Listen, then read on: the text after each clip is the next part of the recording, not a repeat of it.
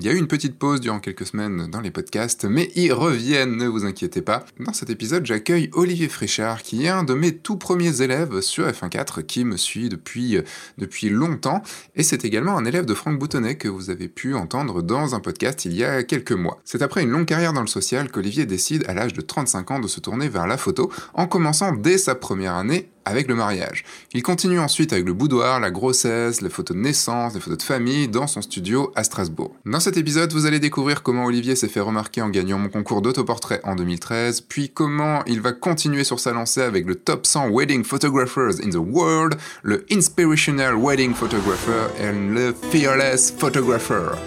Tout ça, ça vous fait voir mon bel accent anglais.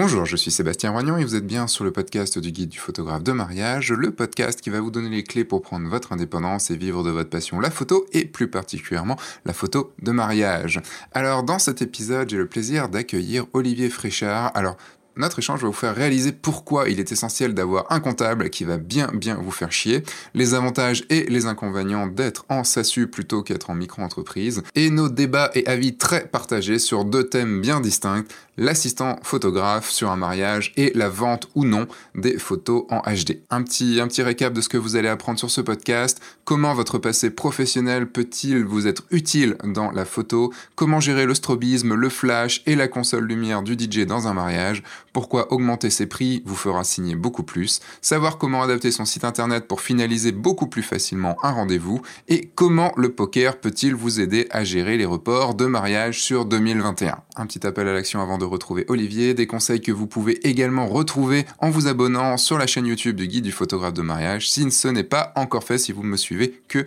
sur euh, le podcast du guide du photographe de mariage. Et sans plus de transition, voici mon échange avec Olivier. Bonjour Olivier. Bonjour Sébastien. pas trop stressé? Ça va, ça va. Un exercice intéressant, on va voir ce que ça donne. C'est la première fois comme ça que tu es en, podcast ou en... Pas en vidéo, parce que j'ai vu que tu avais fait pas mal de vidéos toi, mais en, interview comme ça? Oui, en, en podcast interview, ouais, c'est la première fois. D'accord. Bon, bah, ça va bien se passer. Et je vais commencer par la question difficile. comme ça, c'est fait. Il y a droit à un joker ou pas? Non. ah, ok, d'accord, c'est parti. Est-ce que tu sais ce que c'est un elevator pitch? Non. Alors, un elevator pitch, c'est en gros, imagine que as tu, tu, vois un client et que tu as le temps de deux, de deux étages d'un ascenseur pour euh, lui faire ton, le, te vendre, en gros, dire euh, qui tu es, ta, ta particularité, pourquoi, il faut, euh, pourquoi ils auraient à te choisir. Ah, c'est bien ça. Tu as en gros 30 secondes.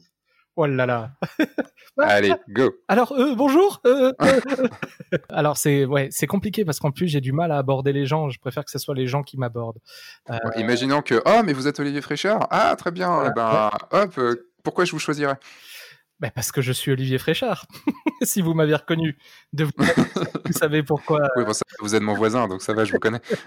ouais, c'est une question euh, très compliquée. C'est vrai que de, de, de, base, comme ça, savoir se vendre sans, euh, euh, sans que ça soit vraiment la démarche d'un client qui vienne à toi, pour moi, pour moi, c'est difficile. Euh, mais ce que, ce que je dirais, eh ben, je serais très coincé parce qu'en 30 secondes, c'est, c'est compliqué. J'ai vraiment plus de temps d'installer de la, de la relation, de voir ce qu'attend la personne pour voir si c'est aussi ce que je peux lui proposer. Mais en tout cas, ben, ce que je lui dirais, c'est que, ben, que si elle recherche, puisque moi je fais principalement du mariage et du studio, c'est en gros si elle recherche dans ce domaine-là, ben que voilà, moi j'ai, c'est vraiment quelque chose que j'ai grand plaisir à faire et que je pars du principe que quand on a, quand on a plaisir à faire les choses, euh, eh ben euh, on va avoir euh, on va avoir plaisir, on va on va bien faire les choses. Je bafouille un peu et je pense que je bafouillerai pareil.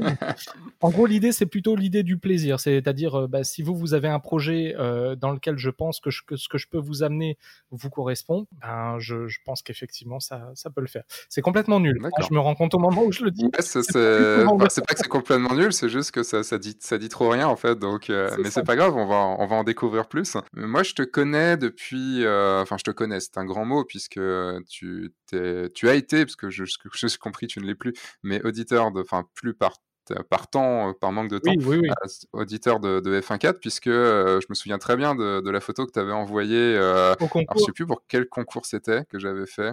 Ah, ça remonte à quelques années maintenant, donc c'est vrai. Mais j'avais participé effectivement. Euh... Je sais plus le thème du concours, mais tu m'as envoyé un, Photoshop euh, genre Ange versus Enfer avec autoportrait. Je crois que c'était autoportrait en fait le, thème. Ouais, c'est ça. C'était autoportrait. J'avais fait euh, un projet créatif au moment où je découvrais, enfin au moment où je découvrais la photo. Ça devait faire un ou deux ans que je faisais de la photo et en fait, euh, j'avais lancé un, un, projet sur lequel j'ai que j'ai pas pu terminer d'ailleurs, qui était un portrait par semaine. Donc tous les mmh. dimanches, je crois que c'était 2012.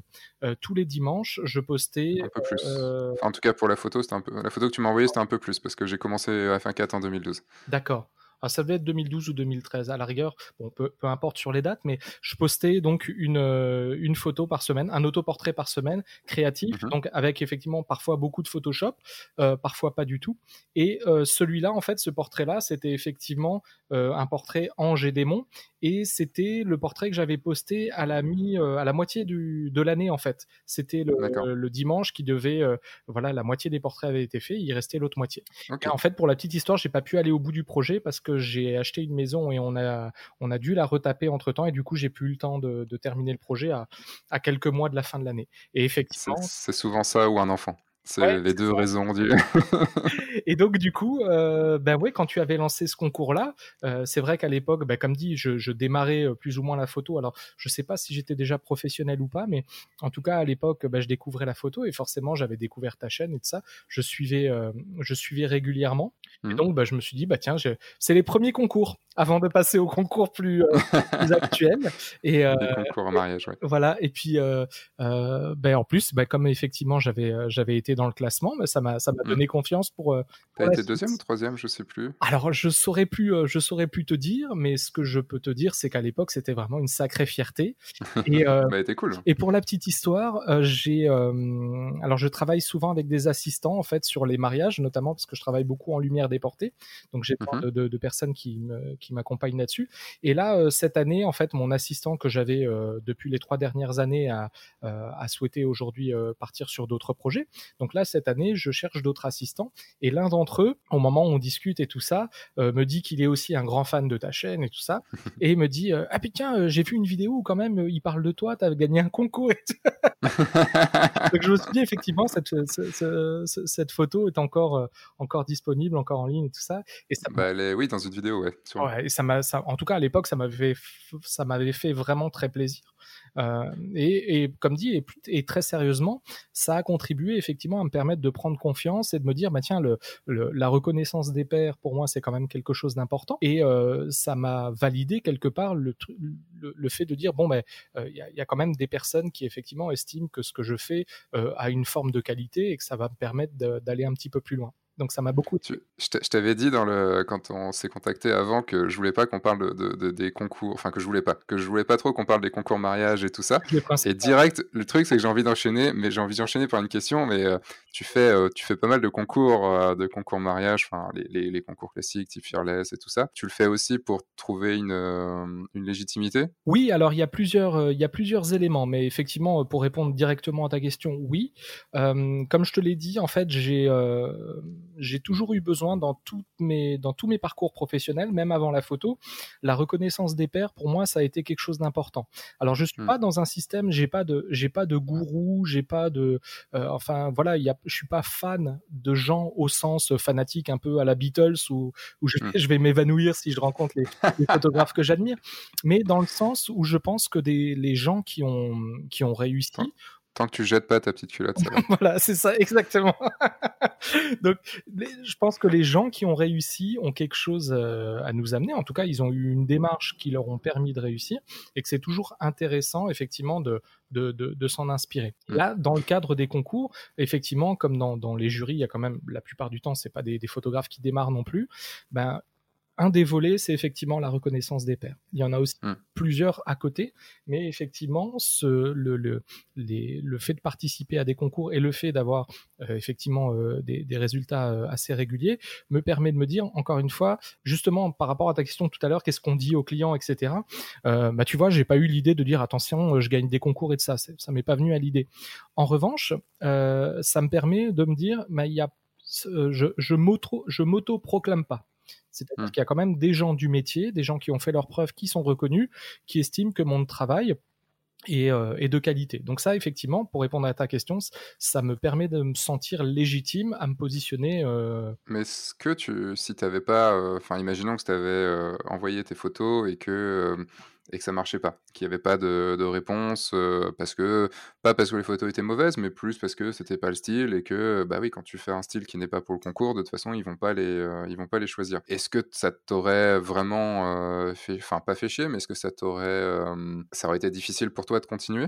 Tout, tout dépend. C'est-à-dire que, bah, par exemple, pour être honnête, j'ai déjà essayé aussi des parutions sur les blogs. Là, par contre, ça n'a jamais donné suite.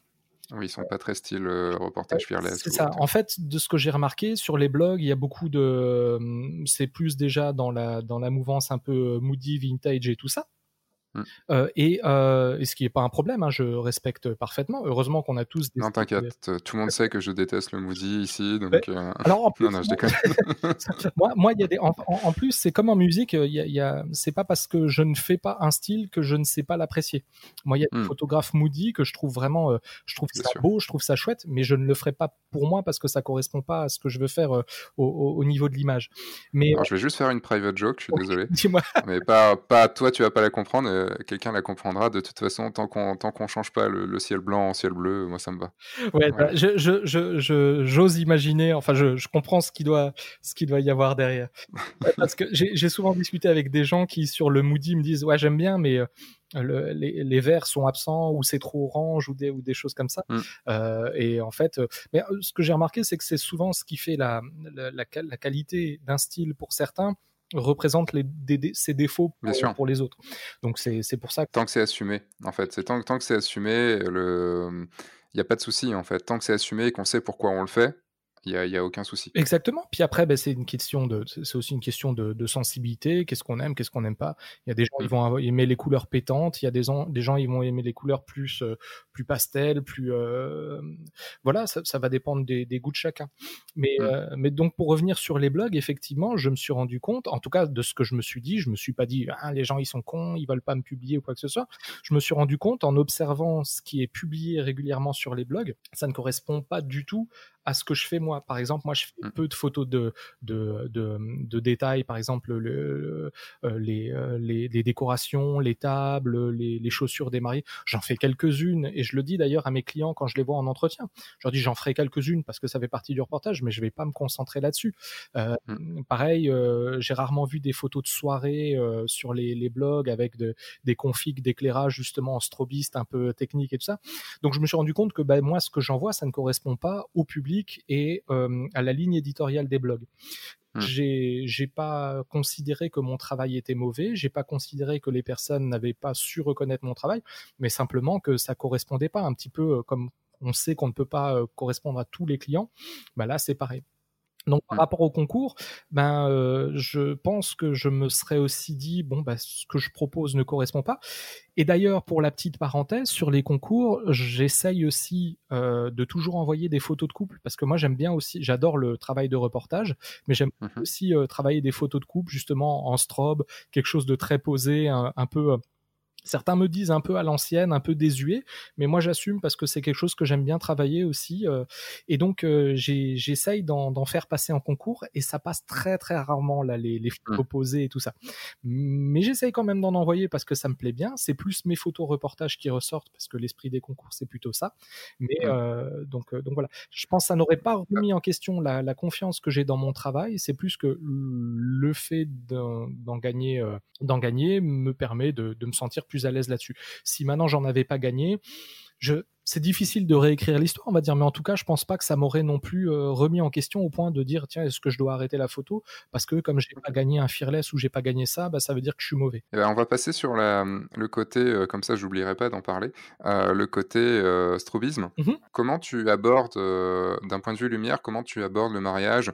Est-ce que tu utilises le strobisme que pour les que pour le couple ou tu aussi l'utilises dans la journée? Enfin, comment c'est quoi ton rapport à la lumière artificielle dans le dans le mariage? Alors, euh, ben moi je dirais que justement j'ai un rapport global à la lumière, qu'elle soit artificielle, qu'elle soit euh, naturelle, qu'elle soit ambiante. Parce que ça, c'est quelque chose que j'entends souvent aussi des gens qui disent, moi, je ne shoot qu'en lumière naturelle. Euh, mmh. Mais la lumière naturelle ne veut pas forcément dire euh, bonne lumière. Euh, et mmh. puis même si par exemple tu es en soirée à un mariage, bah, tu plus de lumière naturelle, tu as les lumières du DJ, donc tu es, aussi... Alors, je moi j'ai tendance à dire lumière naturelle, mais pour vraiment, pour pallier ce truc-là, comme tu sais, tous, ceux, tous les ayatollahs de la photo comparé à l'image, je dis que je fais de l'image, comme ça ils m'emmerdent pas. Et en fait, moi je parle de lumière à disposition. C'est-à-dire que pour moi, par un concert, pour moi, c'est de la lumière naturelle, dans le sens où c'est pas de la lumière que euh, tu contrôles. Voilà, moi je disais lumière ambiante euh, pour euh, voilà. Mmh. Et donc moi, en fait, pour moi, l'approche que j'ai de la photographie, c'est justement jouer avec la lumière. Donc si maintenant j'ai une bonne lumière, et quand je dis bonne lumière, en plus, j'évolue sur cette question-là, parce que pendant très longtemps, par exemple, pour moi, c'était hors de question de, de, de, shooter en lumière dure à midi, quoi que ce soit. Et mmh justement, d'ailleurs, à travers les concours, j'ai vu plein de photographes. Alors pour ne citer que lui, par exemple Victor Lax, qui travaille quasiment que en lumière dure, en lumière dure, pardon, euh, avec la lumière espagnole bien bien tapante et tout ça. Et où je me suis rendu compte qu'il pouvait y avoir de bonnes idées créatives aussi avec une lumière dure. Euh, alors en reportage, c'est un peu plus difficile parce que, mais par exemple sur des séances couple, des séances famille, euh, quand tu peux placer les gens, faire poser, etc. Tu peux faire des trucs sacrément créatifs. Donc moi j'aime bien jouer avec la lumière et donc le strobe, je m'en sers vraiment que si à un moment j'ai une idée en me disant ah tiens là j'aimerais bien une toute petite lumière sur cet œil, il me manque ça, donc je vais pas vais pas hésiter à l'utiliser. Et en plus c'est pas totalement incompatible avec le reportage. Et comme je le disais tout à l'heure, c'est pour ça que c'est intéressant aussi de pouvoir travailler avec un assistant ou une assistante, c'est qu'effectivement quand tu as une personne avec toi, tu peux lui mettre un flash dans la main, lui dire tiens, tourne-le juste un tout petit peu plus à droite, voilà, tac, tac, euh, et puis euh, de, pouvoir faire les. En gros, pour moi, l'idée c'est de faire les photos que j'ai en tête. Si j'ai mmh. une lumière ambiante qui est vraiment très belle et tout ça, qui est flatteuse, ben, je vais prendre ça. Euh, si j'ai pas la lumière qui me plaît, je vais essayer de la créer le plus possible. Alors parfois en mariage, c'est pas toujours possible parce que par exemple, ben, en église, euh, en tout cas, moi je me sens pas d'installer des, des flashs avec des, des diffuseurs. C'est pas très très bien vu par le par le curé quand même. Hein. dans ces cas-là, on fait des compromis. Mais euh, effectivement, pour tous les autres moments de la journée, même en mariage, j'utilise vraiment beaucoup, beaucoup le flash. Mais je considère pas que c'est ma marque de fabrique. Je considère que c'est un outil supplémentaire dans la gestion de la lumière et la créativité. C'est quelque chose que tu as, que as amené très vite sur, euh, sur tes mariages, parce que tu me parles d'un assistant. Enfin, c'est pas non plus donné à tout le monde d'aller sur un mariage avec un assistant. Donc, euh, comment tu as fait au début? Alors, en fait, euh, ça s'est bien goupillé. C'est-à-dire que ben, le strobe, en fait, j'ai quasiment commencé la photo et le strobe en même temps, parce que là, pour le coup, en termes de rendu d'image, c'est quelque chose qui me plaisait beaucoup. Donc, très vite, mmh. dans ma pratique de la photo, j'ai appris à maîtriser ces techniques. Euh, à l'époque, avec des flashs de on va dire des flashs de merde. Euh, enfin voilà, les flashs à 50, 60 euros qui déclenchent une fois sur 100. Bon Yongyo. Voilà, exactement. Mais qui m'ont permis de bien maîtriser cette technique, de comprendre, comme on disait tout à l'heure, comment fonctionne la lumière, la distance, comment elle se diffuse, lumière dure, lumière directionnelle, etc., etc. Bon, tu connais ça. Et, euh, et donc en fait, quand j'ai commencé, quand je suis passé euh, professionnel à mon compte, en fait, j'ai le, le mari d'une amie qui se lançait aussi dans la photo et qui m'a dit tiens, euh, est-ce que tu cherches pas quelqu'un pour t'accompagner euh, Voilà. Donc la première fois, j'ai dit bah ouais, écoute, viens avec moi, on essaye ça.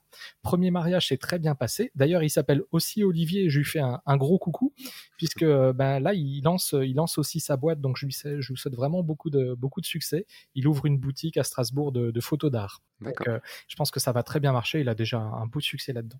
Et donc, à l'époque, ben, premier mariage, il termine en me disant, ben, écoute, si tu as besoin de moi une autre fois, il n'y a pas de problème parce que ça m'a vraiment plu. Donc, je lui envoie deux, trois dates et tout ça. Il me fait, ouais, mais même si tu en as plus, patati patata. Donc, on a fait ma première saison. Il, il m'a accompagné quasiment tous les mariages. Puis à la fin, il m'a à la fin de chaque année, euh, voilà. Donc, au bout d'un moment, je lui ai dit, bon, bah, peut-être falloir que je te paye aussi. Donc, on a négocié aussi, euh, on a, on a négocié ça. Et puis, et puis voilà, il m'a quand même accompagné pendant trois ans. Et c'est vrai que euh, mais c'est un sacré plus. En plus, quand tu as la chance d'avoir quelqu'un de régulier, parce que le mec connaît ton matos, il connaît, euh, t'apprends à bosser avec lui, euh, il sait comment tu vas shooter, il sait où se placer, il sait comment tu aimes ta lumière, etc. Donc ça, c'était, c'était vraiment top. Donc en gros, ça s'est bien goupillé. Et puis, puis, bah, il y avait une aventure humaine derrière aussi, parce que bah, tu passes des bons moments. T'es pas tout seul sur les mariages. C'est quand tu fais les retours à, à 2-3 heures du mat, que tu as une heure de route, bah, t'es pas tout seul. Donc c'est, c'est quand même, c'est quand même chouette. Quoi. Je suis suis tiraillé parce que je veux continuer sur le, sur le flash et en même temps, j'ai envie de rebondir sur ce que tu viens de dire. Donc, je vais rebondir sur ce que tu viens de dire et on reviendra sur le flash juste après. Ah, c'est le côté déstructuré du, du, podcast. Le fait d'être à deux comme ça, tu as fait tous tes mariages avec, avec lui du coup? Non, alors en fait, il pouvait pas m'accompagner sur tous les mariages puisque lui, ça lui arrivait d'en avoir aussi de son côté ou bien d'avoir des, euh, des projets perso qui l'amenaient à, mmh à, ne pas être dispo. Donc, je, je sais quand même travailler en solo. Simplement, bah, tu mets ton flash sur un trépied au lieu de le mettre dans. Voilà, donc c'est un peu plus euh, contraignant. Euh, faut déplacer ton trépied, etc. Au lieu d'avoir quelqu'un où tu lui dis tiens recule d'un ou deux mètres, quoi. J'ai tendance, j'ai de temps en temps des seconds, des secondes shooters, pas des assistants, mais des secondes shooters sur les mariages, de temps en temps. Il y a un moment, j'en ai fait pas mal et euh, pas mal à deux, et, et je trouvais que hum, il y avait un truc qui me manquait pour ça que j'en ai refait beaucoup tout seul ces derniers temps. Il y avait un truc qui me manquait, c'était la relation avec les mariés et la relation avec les invités aussi, qui je trouve est très différente quand tu es à deux que quand tu es tout seul. Parce que tout seul, tu es obligé d'aller. C'est comme quand tu voyages tout seul ou à deux. Tu vas pas forcément vers les gens quand tu es à deux, parce que tu as déjà quelqu'un avec qui discuter. Alors que quand tu es tout seul, soit tu restes dans ton coin tout seul comme un con, soit tu ou comme un con. Enfin, sauf si tu l'as décidé, hein, t'es pas obligé d'être comme un con. Mais euh, je veux pas mettre tous les photographes qui sont tout seuls et qui restent dans leur coin timide. c'est ça. On peut totalement être timide, mais par contre, euh, quand je suis tout seul, je vais vraiment vers les mariés, je vais vraiment vers les invités.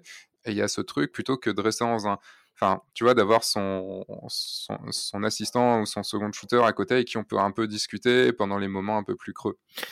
Comment tu ressens ça? ah, Alors moi, je l'ai, je l'ai, je l'ai pas ressenti. alors, je l'ai pas ressenti. c'est-à-dire qu'il y a une ou deux fois où au contraire, la relation à la fois avec les mariés et l'assistant était tellement bonne que mmh. j'ai eu. Alors ça, c'est un truc un petit peu à moi. Je suis un petit peu rigide là-dessus. je, je tiens quand même. Je suis un petit peu je suis un petit peu formel comme gars. C'est-à-dire, par exemple, moi, je, je, je vous vois les mariés à l'entretien. Je suis pas de, de ceux qui passent au tutoiement très facilement. Je suis un peu old school, en fait, dans ma manière de, de faire. Hmm. Et en fait, euh, il est déjà arrivé que sur des shootings, parce qu'après, quand, par contre, quand on fait le mariage, les mariés d'eux-mêmes souvent me disent Attends, Olivier, on peut pas se tutoyer, ça serait plus sympa. Et donc, dans ces cas-là, je dis Ok, pas de problème. Et en fait, ah non, non, on se vous voit, hein, totalement. écoutez, je suis monsieur Fréchard, vous me, vous voyez. non, non, au contraire, une fois que, une fois que eux proposent, il n'y a pas de, y a pas de souci. Et donc, la relation est souvent tellement bonne à la fois avec les mariés, donc avec les clients, et avec l'assistant, que parfois, j'ai été mal à l'aise euh, par exemple, on, plaisante ensemble et puis il va me dire ah bah t'es con ou euh, tu vois comme ce qu'on disait tout à l'heure euh, comme un con tout ça. Et mmh. moi justement, je retourne dans cette forme de rigidité que je peux avoir en me disant attention Olivier, t'es prestataire, commencez pas non plus à vous vanner, à vous traiter de connard et tout ça devant les clients, tu vois. Mmh. Donc euh, je ne sais pas si ça a pu poser problème avec des clients. Je fais toujours un petit retour à la fin quand on termine les projets, comment ça s'est passé, etc. De manière générale, on me dit toujours bah super ambiance, aucun problème et tout ça. J'ai jamais eu un client qui m'a dit tiens mais mais par contre, quand vous vous traitiez de connard avec le avec l'assistance c'est inadmissible. J'ai jamais eu ça. Bon après c'était, tu vois, c'est des, hmm. petits moments comme ça, mais donc je ne sais pas euh, si ça n'a pas été dit, si ça a pu gêner ou pas. Mais en tout cas, moi c'est des moments où je me suis dit attention. Euh, sortons pas trop non plus de, notre parce que je fonctionne comme ça. Je sais qu'il y a des gens hmm. que ça ne dérange pas du tout. Mais en revanche, justement, dans moi, ce qui me plaît aussi beaucoup dans le mariage, c'est justement cette interaction avec les mariés, les invités, les parents et tout ça. Donc de base, moi, j'ai aussi tendance à aller beaucoup vers eux toujours en gardant cette pas non plus euh, m'incruster dans un mariage une place qui n'est pas la mienne, mais euh, j'ai toujours fait attention effectivement à ce qu'on soit pas tout seul dans notre coin, à euh, tu sais à faire des messes basses ou des trucs comme ça. Donc voilà. Donc j'ai essayé de trouver cet équilibre. J'ai jamais eu l'impression que ça m'empêchait de, de, créer des relations avec les gens, les gens présents. Et en revenons maintenant sur le sur le flash. donc c'est quoi ton, enfin avec quel matériel tu vas? Enfin c'est pas histoire de parler de matos, mais c'est juste savoir l'encombrement un peu que tu as quand tu vas sur un mariage actuellement. Oui oui alors on sait tous que le matos ne compte absolument pas, et c'est pour ça que moi j'ai du pro photo, hein, tout simplement. c'est normal. Enfin, tu prends, tu prends le plus bas de gamme, c'est normal, c'est logique. parce qu'il faut que j'économise un peu. Alors, euh, bah, comme je te le disais tout à l'heure, euh, j'ai commencé avec des flashs euh, premier prix. parce que ben, comme tout photographe à l'époque, tu démarres, t'as pas forcément de, de budget. Et encore une fois, blague mise à part, je pense qu'effectivement, ça m'a permis de mieux comprendre la technique si tu vois, si j'avais démarré avec du Profoto tout automatisé, nickel en TTL, mm. je pense que j'aurais moins compris comment fonctionne la lumière. Alors que commencer avec des trucs manuels, comprendre ce que c'est un déclencheur, comprendre ce que c'est une compensation d'exposition et tout ça, ça m'a beaucoup beaucoup aidé. Donc j'ai commencé avec du matériel un peu un peu bas de gamme. Ensuite, à l'époque, j'étais en Nikon, donc j'avais pris des, des SB 900 pour avoir les flashs de la marque plus plus plus stables. Avec des, à l'époque, c'était des cactus que j'avais pris pour les déclencheurs. Et puis après sont sortis à l'époque les Qui hmm. eux avaient l'avantage d'avoir les déclencheurs, euh, les, les, récepteurs intégrés. Donc là, j'avais gagné en. En fait, moi, ce que j'ai envie, c'est d'être réactif euh, sur euh, sur du reportage ou sur de la photo de couple et tout ça. Euh, et j'ai pas envie d'être face au client en disant ah, ah, attendez, alors ça marche pas. Alors attendez, bougez pas. Ah, ah, pourquoi ça déclenche pas Attendez, je change de canal. Tu vois Donc c'est pour ça que j'ai voulu monter en gamme. C'était pas tellement là aujourd'hui ce que je fais avec mes pro photos. Je pense que je prends des photos que j'ai fait avec des Godox ou des SB 900 il y a deux ans. Je les montre à des personnes et ils vont me dire ils voient pas la différence. Parce qu'un flash reste un flash. La différence, mm. elle est plus pour moi en termes de confort. Et là, effectivement, l'an dernier, je suis passé sur les pro photos sur les A1, euh, A1X et sur un B10 pour, euh, pour les parce que, euh, par exemple, tu as des photos parfois en pleine journée où tu as besoin un peu plus de puissance, des choses comme ça. Et, euh, et donc là, c'est vrai que ça apporte quand même un confort d'utilisation qui est, euh, qui est incroyable. C'est, c'est, assez top. Et le rendu, le rendu est quand même super intéressant, notamment pour la, parce que souvent les gens me disent, mais est-ce que tu vois vraiment une différence de rendu Alors, encore une fois, si on le montre à, à quelqu'un qui ne fait pas de photos, je ne pense pas qu'il verrait la différence. Mais c'est vrai que, par exemple, moi, je me surprends à ne quasi plus utiliser de, de modificateurs de lumière. Par exemple, en soirée, avec les Pro Photo, je, je shoot avec le Pro Photo nu, alors qu'à l'époque, avec les Godox et SB900, j'avais toujours une petite euh, softbox dessus pour adoucir un hmm. peu la lumière. Alors que là, je trouve que la lumière est vraiment de qualité, même si elle est dure. En fait, c'est un peu ce qu'on disait tout à l'heure. Lumière dure ne veut mm. pas dire mauvaise lumière. Donc voilà. Donc euh, aujourd'hui, pour répondre à ta question, je travaille avec du Pro Photo, donc les, les A1 et un, un, B10 pour les day after, photo de couple, tout ça, quand, quand on est sur euh, des besoins un peu plus de puissance. T'es avec combien de A1 alors, euh, ben en reportage, alors je travaille avec deux boîtiers en reportage, donc en principe j'en ai un par boîtier, donc j'ai deux à un. Et en soirée, j'en ai quatre en tout. J'en ai un en déporté, un sur le boîtier et deux dans la salle pour euh, pour créer une ambiance lumineuse. Si jamais j'aime bien être indépendant par rapport au, au DJ en fait. Parce que hmm. parfois, des DJ ont des très beaux euh, setups de, de lighting, et puis parfois, il y en a d'autres où euh, c'est un peu. Euh, l'ambiance est bien au mariage, si tu veux, mais en hmm. photo, ça rend pas forcément bien. Donc, j'aime bien avoir un ou deux flashs dans la salle avec des gélatines pour ramener un petit peu de couleur, de peps et tout ça, si, si jamais. Ça, ça permet d'avoir pas trop le, le côté. tu sais, les mariés tout blancs et le fond tout noir. Dans certains cas, ça peut bien rendre, mais moi, j'aime bien quand même avoir de, de la couleur et du peps, quoi. Comment tu les places, le, tes, tes flashs le soir? Parce que donc toi, tu es avec deux. moi j'ai vu d'autres photographes qui étaient avec 4, 5, 6 flashs euh, le soir, euh, qu'ils installaient autour de, autour de la, la salle. comment tu fais? Parce que tu as tes trépieds avec toi, tu les, tu les places à un endroit, comment tu es sûr que personne ne va taper dedans? Ah, ça c'est mon... ça, c'est un truc, effectivement. C'est vrai, quand tu travailles avec les Yomio, tu t'en fous qu'ils tombent. Ça, c'est clair. Mais les A1, c'est vrai que. Alors, je, t'as 1000 balles qui tombent, quoi, bam. J'amène des petits coussins que je mets sur toute la, la piste de danse. Non, tu les as, tu les as entourés de, de papier bulle, non? C'est comme ça. Il faudrait. Alors, pour la petite histoire, l'an dernier, j'en ai un qui est tombé. Et euh, il n'y a pas eu, il a pas eu de casse, heureusement. Donc c'est aussi euh, peut-être le, prix qu'on paye pour avoir quelque chose de, solide, parce que c'est vrai que ça inspire aussi euh, confiance quand, quand, tu les as en main. Et sinon, pour répondre à ta question, en fait, ce que je fais souvent, c'est que là où se place le DJ, justement, je vais mettre mes trépieds dans son setup lumière. C'est-à-dire que mes trépieds vont être, mes flashs en fait vont se, se noyer, se, se marier avec son setup lumière. Donc, bah, du coup, les trépieds sont pas non plus au milieu de la piste. Donc, en principe alors tu peux toujours avoir un invité bourré qui tombe sur le sur les platines du TJ, mais de manière générale, j'ai pas eu trop de, soucis, même si parfois il y a un peu de coup de pied dedans ou quoi que ce soit. Et euh, du coup, je les mets dans le setup lumière du DJ pour les raisons que j'ai dit tout à l'heure, pour pouvoir se marier avec ça, que ça soit complémentaire. Et euh, il m'est déjà arrivé quand le setup DJ est vraiment très bon et que je sais qu'il va y avoir de la puissance, de placer les flashs justement à l'opposé, c'est-à-dire mmh. à, 180 degrés pour, euh, pour justement avoir aussi, si je shoot dans le sens, avoir un petit peu de lumière en, arrière-plan. Mais de manière générale, c'est vraiment côté, euh, côté euh, DJ. Tu as, déjà essayé, enfin, ou est-ce qu'avant tu faisais des photos de soirée sans flash, ou enfin, est-ce que c'est que c'est quoi C'est le fait que, que tu pas la lumière que tu voulais, qui, vraiment qui, qui t'a fait arriver sur le flash, ou au final, tu as directement commencé avec le flash et puis, et puis basta? Alors, j'ai pour, pour, les photos de soirée, tu parles ou Ouais. Alors, pour les photos de soirée, oui, j'ai toujours, toujours travaillé au flash. Mmh. J'ai. Alors, dans ma démarche, j'ai toujours été quelqu'un qui fait attention à pas trop grimper dans les ISO. Donc c'est aussi pour ça que l'utilisation du flash assez rapidement. Voilà. C'est quoi ton max? Alors mais en fait, c'est aussi quelque chose sur lequel je suis revenu. Hein. J'avais beaucoup de certitudes quand j'ai commencé la photo. Euh, en plus, maintenant, avec l'évolution technologique. Euh, alors, jusqu'à présent, j'essayais de pas trop dépasser les 6004. Ah oui, ça va quand même. Euh, c'est déjà assez haut. Ben, c'est-à-dire que, par exemple, en église, alors moi j'ai une démarche qui est la mienne, je sais que tout le monde n'est pas forcément d'accord, mais moi en église, je vais toujours demander d'abord au curé, à l'officiant, en tout cas, curé, rabbin, euh, imam ou quoi que ce soit, si j'ai le droit d'utiliser un flash. Ma vision mmh. est que euh, ben euh, le lieu de culte, c'est chez lui, c'est lui le chef. Donc voilà. Après, s'il me dit vous n'avez pas le droit de prendre de photos, ça, de toute manière, c'est vu avec les maris avant. Il y a une ligne dans le contrat pour dire que je peux pas être tenu pour responsable au cas où. Mais bon, de manière générale, il n'y a pas de souci. Donc, mais il y a quand même beaucoup de curés qui me disent non, je ne veux pas de flash. Mmh. Donc par rapport à ça, je me suis pris quelques objectifs qui ouvrent bien à, un 4, un 2 pour avoir pas mal de lumière. Et justement, si je dois monter dans les ISO, ne pas trop aller dans les tours. Euh, il se trouve que l'été dernier, j'ai fait un mariage où l'église était très très sombre. Euh, moi, je suis en Alsace, hein, et donc en Alsace, c'est beaucoup d'églises grès des Vosges. Donc c'est des hmm. très noirs. Donc même si tu as un flash, de toute façon, tu le fais pas rebondir dessus.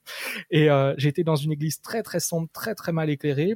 Et là, j'ai pas eu le choix, même avec du, même avec du 1.4, 1.8, j'ai dû monter à 25 000 ISO. Donc là, j'avais. Ah ouais. Mais je me suis rendu compte que le rendu était pas, euh, était pas si dégueu. En fait, c'était. Euh, en fait, T'es sur quoi comme matos? On dit exploitable. Là, sur ce mariage-là, j'étais sur des Sony A7 III. Donc, qui monte aussi en ISO. Voilà, bon, euh, matos assez récent, et puis effectivement qui monte bien en ISO. Et comme on dit, bah, c'était c'était exploitable, hein, comme on dit dans le jargon. Euh, c'est-à-dire qu'effectivement, euh, quand, quand tu es un petit peu euh, rigide comme moi, ou d'habitude, dès que tu montes à 800 ISO, tu commences à zoomer à 100% en disant Ah non, il y a du grain et tout ça. je me suis dit ben, Là, t'as pas le choix, il faut faire des images.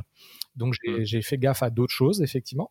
Et la, la, vitesse, être plus stable que d'habitude et tout ça pour avoir un maximum de gain de lumière.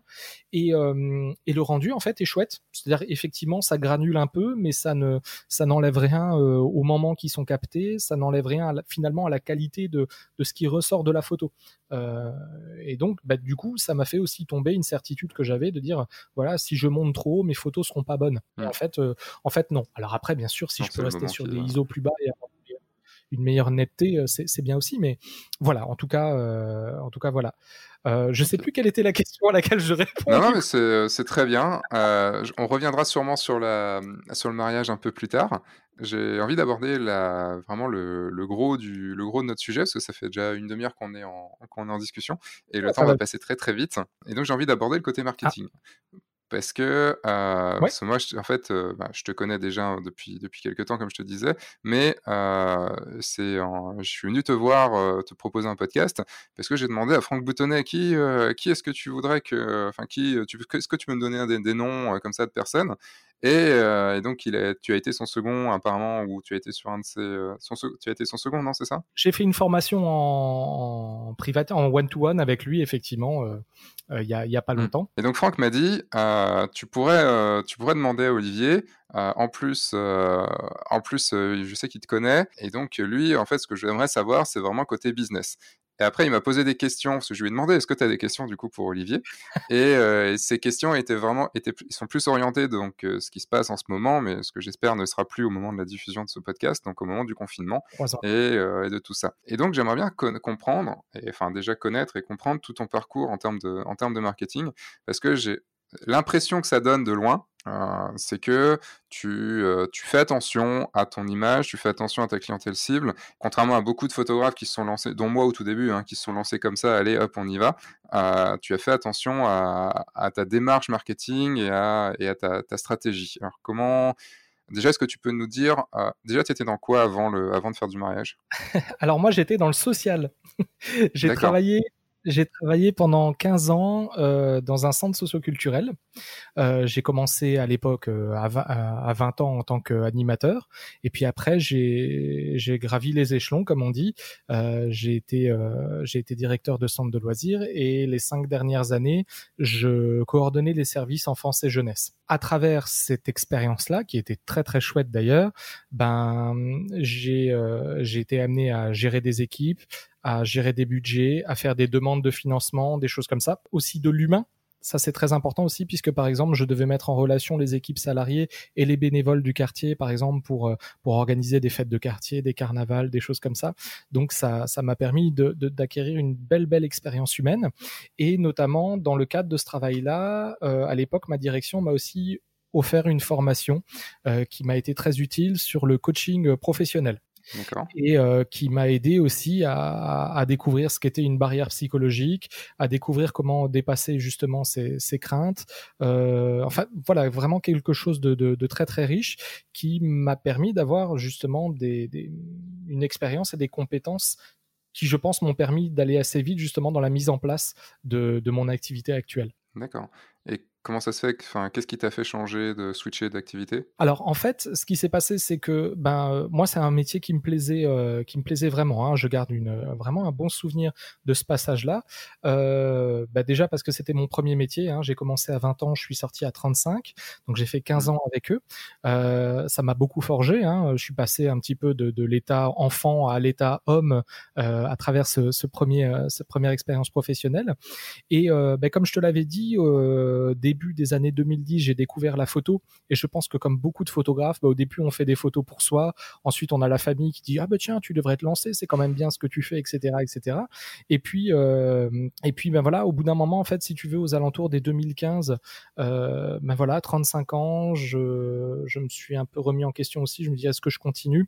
Euh, Vraiment dans le métier que je faisais avant, le problème c'est que c'est pas que les portes se fermaient, c'est que je les, les possibilités d'évolution que j'avais ne me correspondaient pas trop en fait. J'étais content mmh. du poste que j'avais, j'avais pas trop envie d'évoluer et en même temps, du coup, je me disais, mais est-ce que t'es pas en train un petit peu de t'enquiloser, de, de rester, voilà, t'as trouvé ton truc un peu confortable, etc., etc. Et euh, les formations que je pouvais faire et l'évolution qui pouvait s'offrir à moi ne m'intéressaient pas trop.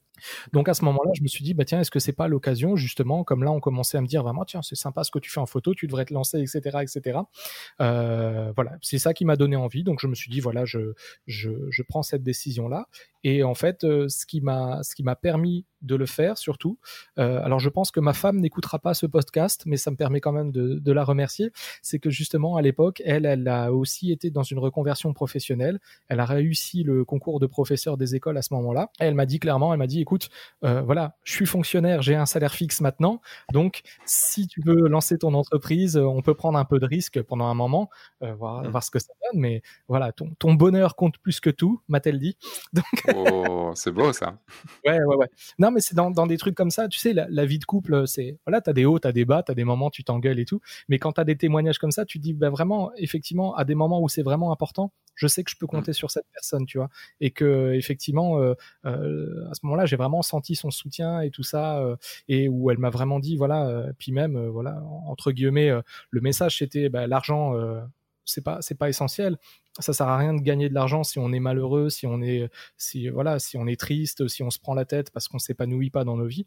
Donc euh, mieux vaut prendre des risques. Elle m'a dit t'as 35 ans, t'as le temps de te retourner si ça marche pas. Et donc euh, donc voilà, donc à l'époque, elle m'a vraiment dit bah écoute, vas-y. T'as tout lâché d'un coup?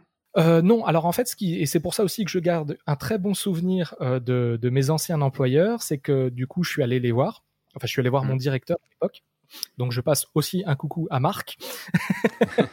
c'est le, euh, le, moment, c'est le podcast, c'est le podcast de tous les coucous. Voilà, je, alors je pense pas que tous les gens que, alors si peut-être Olivier écoutera le podcast, mais les autres personnes que je cite, je suis pas sûr qu'elles suivent ta, ta chaîne. En tout cas, euh, mais tu, tu vas le diffuser de ton côté, donc ça se trouve ils vont le. Ils Exactement. je vais, je vais les taguer en disant écoutez euh, les deux heures d'interview. et vous, euh, donc je suis allé le voir à l'époque, je lui ai, je lui ai fait part, je lui ai dit voilà, bah, j'ai un, j'ai un, une idée de projet professionnel, reconversion, machin truc. Est-ce que c'est ok euh, Est-ce que c'est ok pour toi si, si, si je Et en fait, bah, ce qu'on a négocié, c'est en fait, euh, lui, il m'a donné un an Il m'a dit ok, il n'y a pas de souci. Par contre, tu formes la personne qui va te succéder. Donc ils avaient déjà quelqu'un pour me pour me remplacer. Et euh, ben moi, pendant un an, ça m'a permis justement de passer du euh, je fais de la photo euh, comme ça pour me faire plaisir avec quelques quelques contrats euh, ici et là à euh, comment je monte mon entreprise. Mmh. Et du coup, ben, c'est super cool parce que ça m'a permis quand même de faire ça de manière en, en pleine sécurité d'un point de vue financier, parce qu'un an, ça, ça fait quand même pas mal de. Voilà. Et c'est long et court à la fois, quoi. Ouais, c'est ça. Mais c'est pour ça qu'à l'époque, du coup, j'avais acheté ta formation sur comment booker son, son mariage, ou où, tu sais, tu as les. Comment tu as... mariage. Ouais, voilà, où tu avais euh, notamment euh, la vidéo où tu reçois un couple en entretien, où tu expliques le fil rouge et tout ça, que j'avais euh, pris grand soin de noter. Et, et alors, c'est pas pour te faire de la pub, mais effectivement, ce qui est cool, c'est que bah, j'avais mis en place toutes ces choses-là, à part deux, trois trucs qui me correspondaient pas vraiment, mais sur, le, sur la base, en tout cas, la, la logique, ce que tu disais tout à l'heure, avoir quelque chose de, de réfléchi, de cohérent, de une façon de faire, ben ça, j'avais mis en place. Et du coup, ben, j'ai même dû revoir mon directeur plus tôt, puisqu'en fait, je lui avais demandé un an, mais finalement, j'avais mmh. booké ma saison de mariage. euh, du Génial. coup, est-ce qu'au lieu de partir en juillet, je peux partir début mai parce que j'ai des, mariages tous les samedis. Donc du coup, on a renégocié tout ça. Il y a, y a pas eu de souci. Euh, mais voilà, pour dire en tout cas que bah, effectivement la formation euh, que, que j'avais suivie et les conseils que tu donnais, bah, se sont se sont avérés très très judicieux et effectivement m'ont permis de m'ont permis d'aller assez vite dans le lancement de mon activité. Après, il faut dire qu'à l'époque, j'avais des tarifs très très très abordables aussi. Ça ça ne remet pas en question la qualité des conseils que tu donnes, mais c'est vrai que je pense que ça a aidé à, à la saison puisque j'ai booké 25 mariages, je crois, cette année-là. Ah oui, quand même. Au moment où j'avais pris la décision de quitter mon emploi, j'avais trois mariages signés pour la saison d'après. Et donc, comme dit, en quelques mois, euh, en quelques mois, ça, ça a grimpé, euh, ça a grimpé assez vite, quoi. Quelles sont les étapes en fait que tu as vues, enfin que tu as perçues et que tu as pu euh, franchir dans la création de ton entreprise? Est-ce que tu as eu une véritable stratégie de ce côté-là ou c'est des choses qui sont venues au fur et à mesure? Tu dis, OK, j'ai fait cette première étape, maintenant où je vais? En fait, ce qui s'est passé, c'est que je t'avoue que la première année, euh, l'idée était pour moi d'aller vérifier la viabilité de ce projet. Euh, donc c'est vrai que je me suis pas trop posé de questions, si ce n'est que je voulais faire essentiellement du ce qu'on appelle euh, la photo sociale, c'est-à-dire photographier des gens, donc mariage, grossesse, bébé, famille. J'avais pas trop envie de faire du, du pack shot ou, euh... j'avais envie de partager des moments avec des gens. Donc ça, c'était, j'étais déjà conscient de ça. Donc je me suis plutôt orienté là-dessus. Après, j'ai fait beaucoup de choses à l'époque que je ne fais plus maintenant parce que ça m'intéresse moins, euh, genre les enterrements de vie de jeune fille, les trucs comme ça. Voilà. Mais c'est vrai que la première année, tu te lances, personne ne connaît ton nom, t'y vas, et puis entre guillemets, et, et c'est pas péjoratif ce que je vais te dire, mais tu prends ce qui vient. Alors quand je dis tu prends ce qui vient, effectivement, ben il y a quand même le côté feeling, tu rencontres les personnes, tu es, voilà.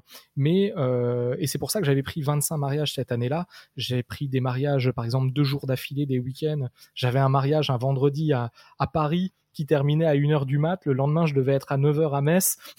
Quand tu termines à 1h, que tu as toutes les cartes à, à, vider, les batteries à recharger et tout ça, et que tu te dis, le lendemain, j'ai encore un peu d'heures de route. Mais j'en garde un super souvenir parce que bah, déjà, ces, mariages ont, été, ont été chouettes, ont été de bons moments.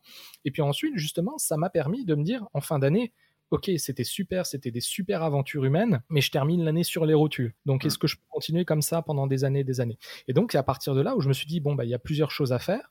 Euh, et euh, bah, effectivement, reconsidérer déjà ces tarifs. De se dire, là, par exemple, j'ai pour, pour atteindre le chiffre qu'il me fallait, j'ai dû prendre certains mariages deux jours de suite un week-end. Euh, est-ce que ça serait pas bien de n'avoir besoin, entre guillemets, que d'en prendre un? Est-ce que tu peux donner des chiffres? Genre à combien t'étais et quel chiffre tu voulais atteindre? En fait, ce qui s'est passé, c'est que assez rapidement, en fait, moi, quand je me suis lancé, j'ai directement monté une SASU. Alors, je veux pas digresser, mais en, en, pour faire court, j'ai tout de suite eu envie de vendre du papier, c'est-à-dire du livre, du tableau, etc., etc. Donc, l'AE ne me convenait pas dans le sens où tu es taxé sur ton CA. À l'époque, j'avais regardé d'ailleurs ta vidéo avec euh, euh, comment Joël. elle s'appelle euh, Ouais, merci, pardon. Son, euh, qui donnait des très bons conseils là-dessus aussi, que j'avais trouvé très intéressant. Euh, donc je ne voulais pas être taxé sur mon CA, je voulais pas avoir non plus de limite de CA, même si à l'époque, je me disais, euh, 30 000 déjà, faut aller les chercher, euh, mais je me suis dit, si jamais ça marche, soyons fous. est-ce que, est-ce que j'ai envie de, maintenant de dire à des clients, attendez, je vous prends plus, ou est-ce que, enfin moi, ben, voilà, ça, ça, me mettait mal à l'aise. Donc il y avait l'envie de vendre du papier, l'envie euh, de ne pas être limité en CA, et aussi, euh, comme je suis père de famille, comme je t'ai dit, je me suis lancé, j'avais 35 ans, euh, j'avais aussi une vision de, en termes de on va dire, de sécurité, de prévoyance et tout ça, euh, j'avais envie, voilà, d'être euh, à la Sécu, d'être assimilé salarié, d'avoir des fiches de paye. Donc ça peut paraître dérisoire aux, yeux de beaucoup de monde, mais pour moi c'était aussi un des éléments euh, de dire voilà, je veux pouvoir me payer une mutuelle, etc., etc., couvrir ma femme et mes enfants en cas de en cas de souci. et donc en me mettant en SASU, je me suis vite rendu compte que en dessous de 50, 60 000 euros par an, c'était pas la peine d'espérer de vivre de. Et là encore, dans, ces chiffres-là, euh, on est sur un, un SMIC un petit peu, un petit peu plus, mais pas, pas, pas énorme. Un peu plus quand même. Enfin, tout dépend après du nombre de charges que tu as et de, de coûts de livre et tout ça que tu as à côté.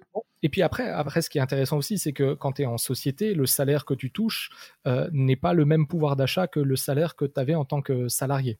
Euh, alors, je sais mmh. pas, on va peut-être pas développer ça là parce que c'est peut-être un, un, un, peu, un peu. Alors, ben, en fait, si effectivement on reprend, euh, on va dire, si maintenant tu décides de te payer 1500 euros en société, euh, c'est pas la, t'as pas le même pouvoir d'achat que 1500 euros, par exemple, dans mon ancien salaire. Parce que mon ancien boulot, 1500 euros, j'avais encore justement euh, une partie de ma mutuelle à régler, euh, mon essence, euh, mon internet, etc., etc.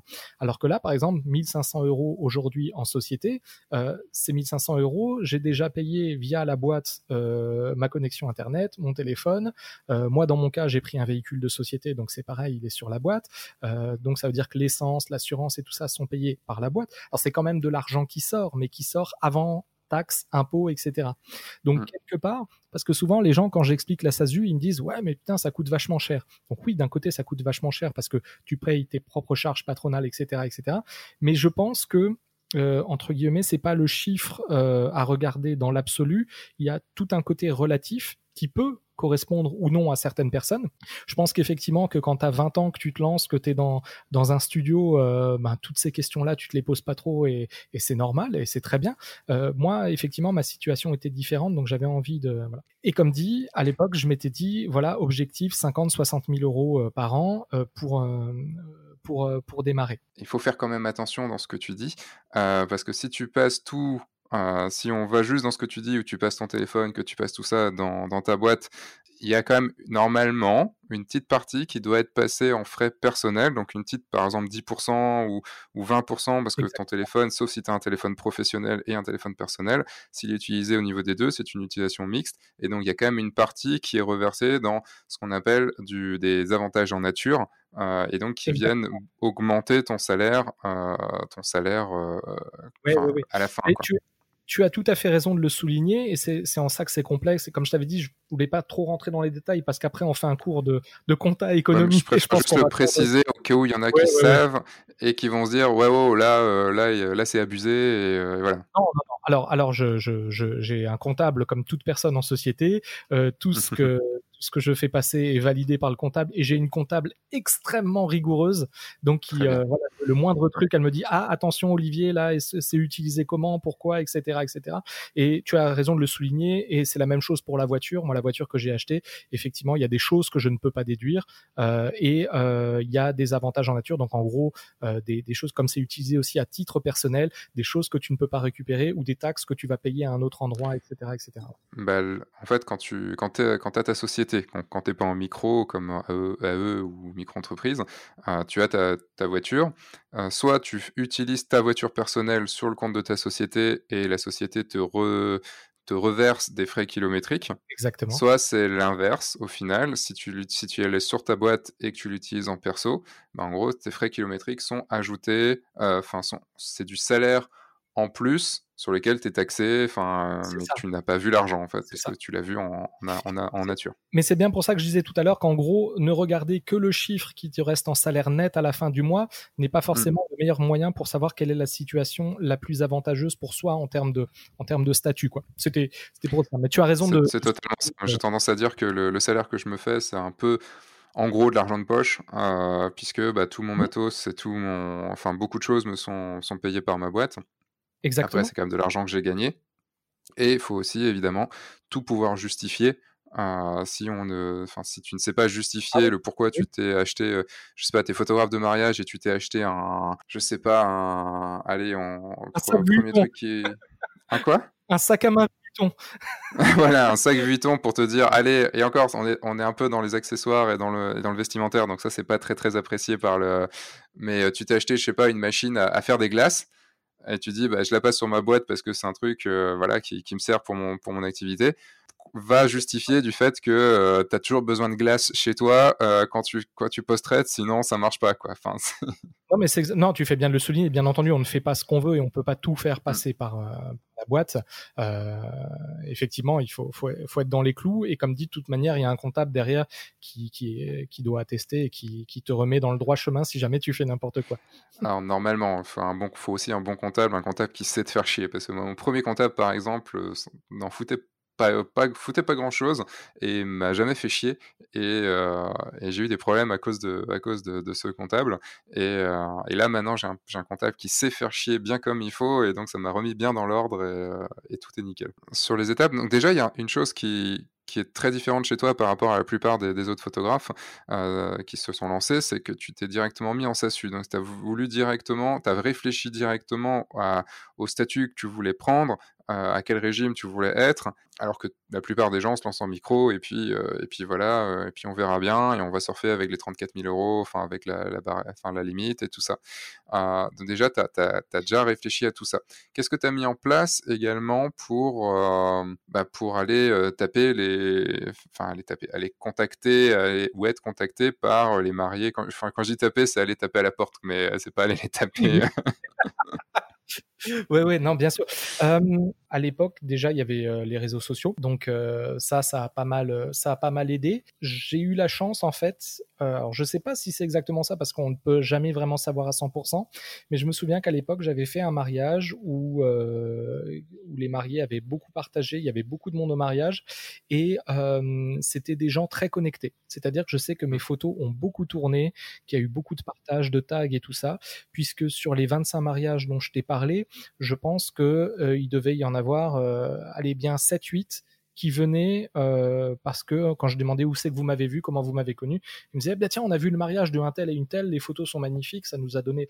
Donc là j'ai vraiment eu cette chance là que ça soit bien partagé et qu'il y ait une grosse communication, communication là-dessus. il y a eu beaucoup de bouche à oreille sur euh, effectivement des gens qui me connaissaient. Bah, on connaît quelqu'un, il se lance, c'est vraiment sympa, etc., etc.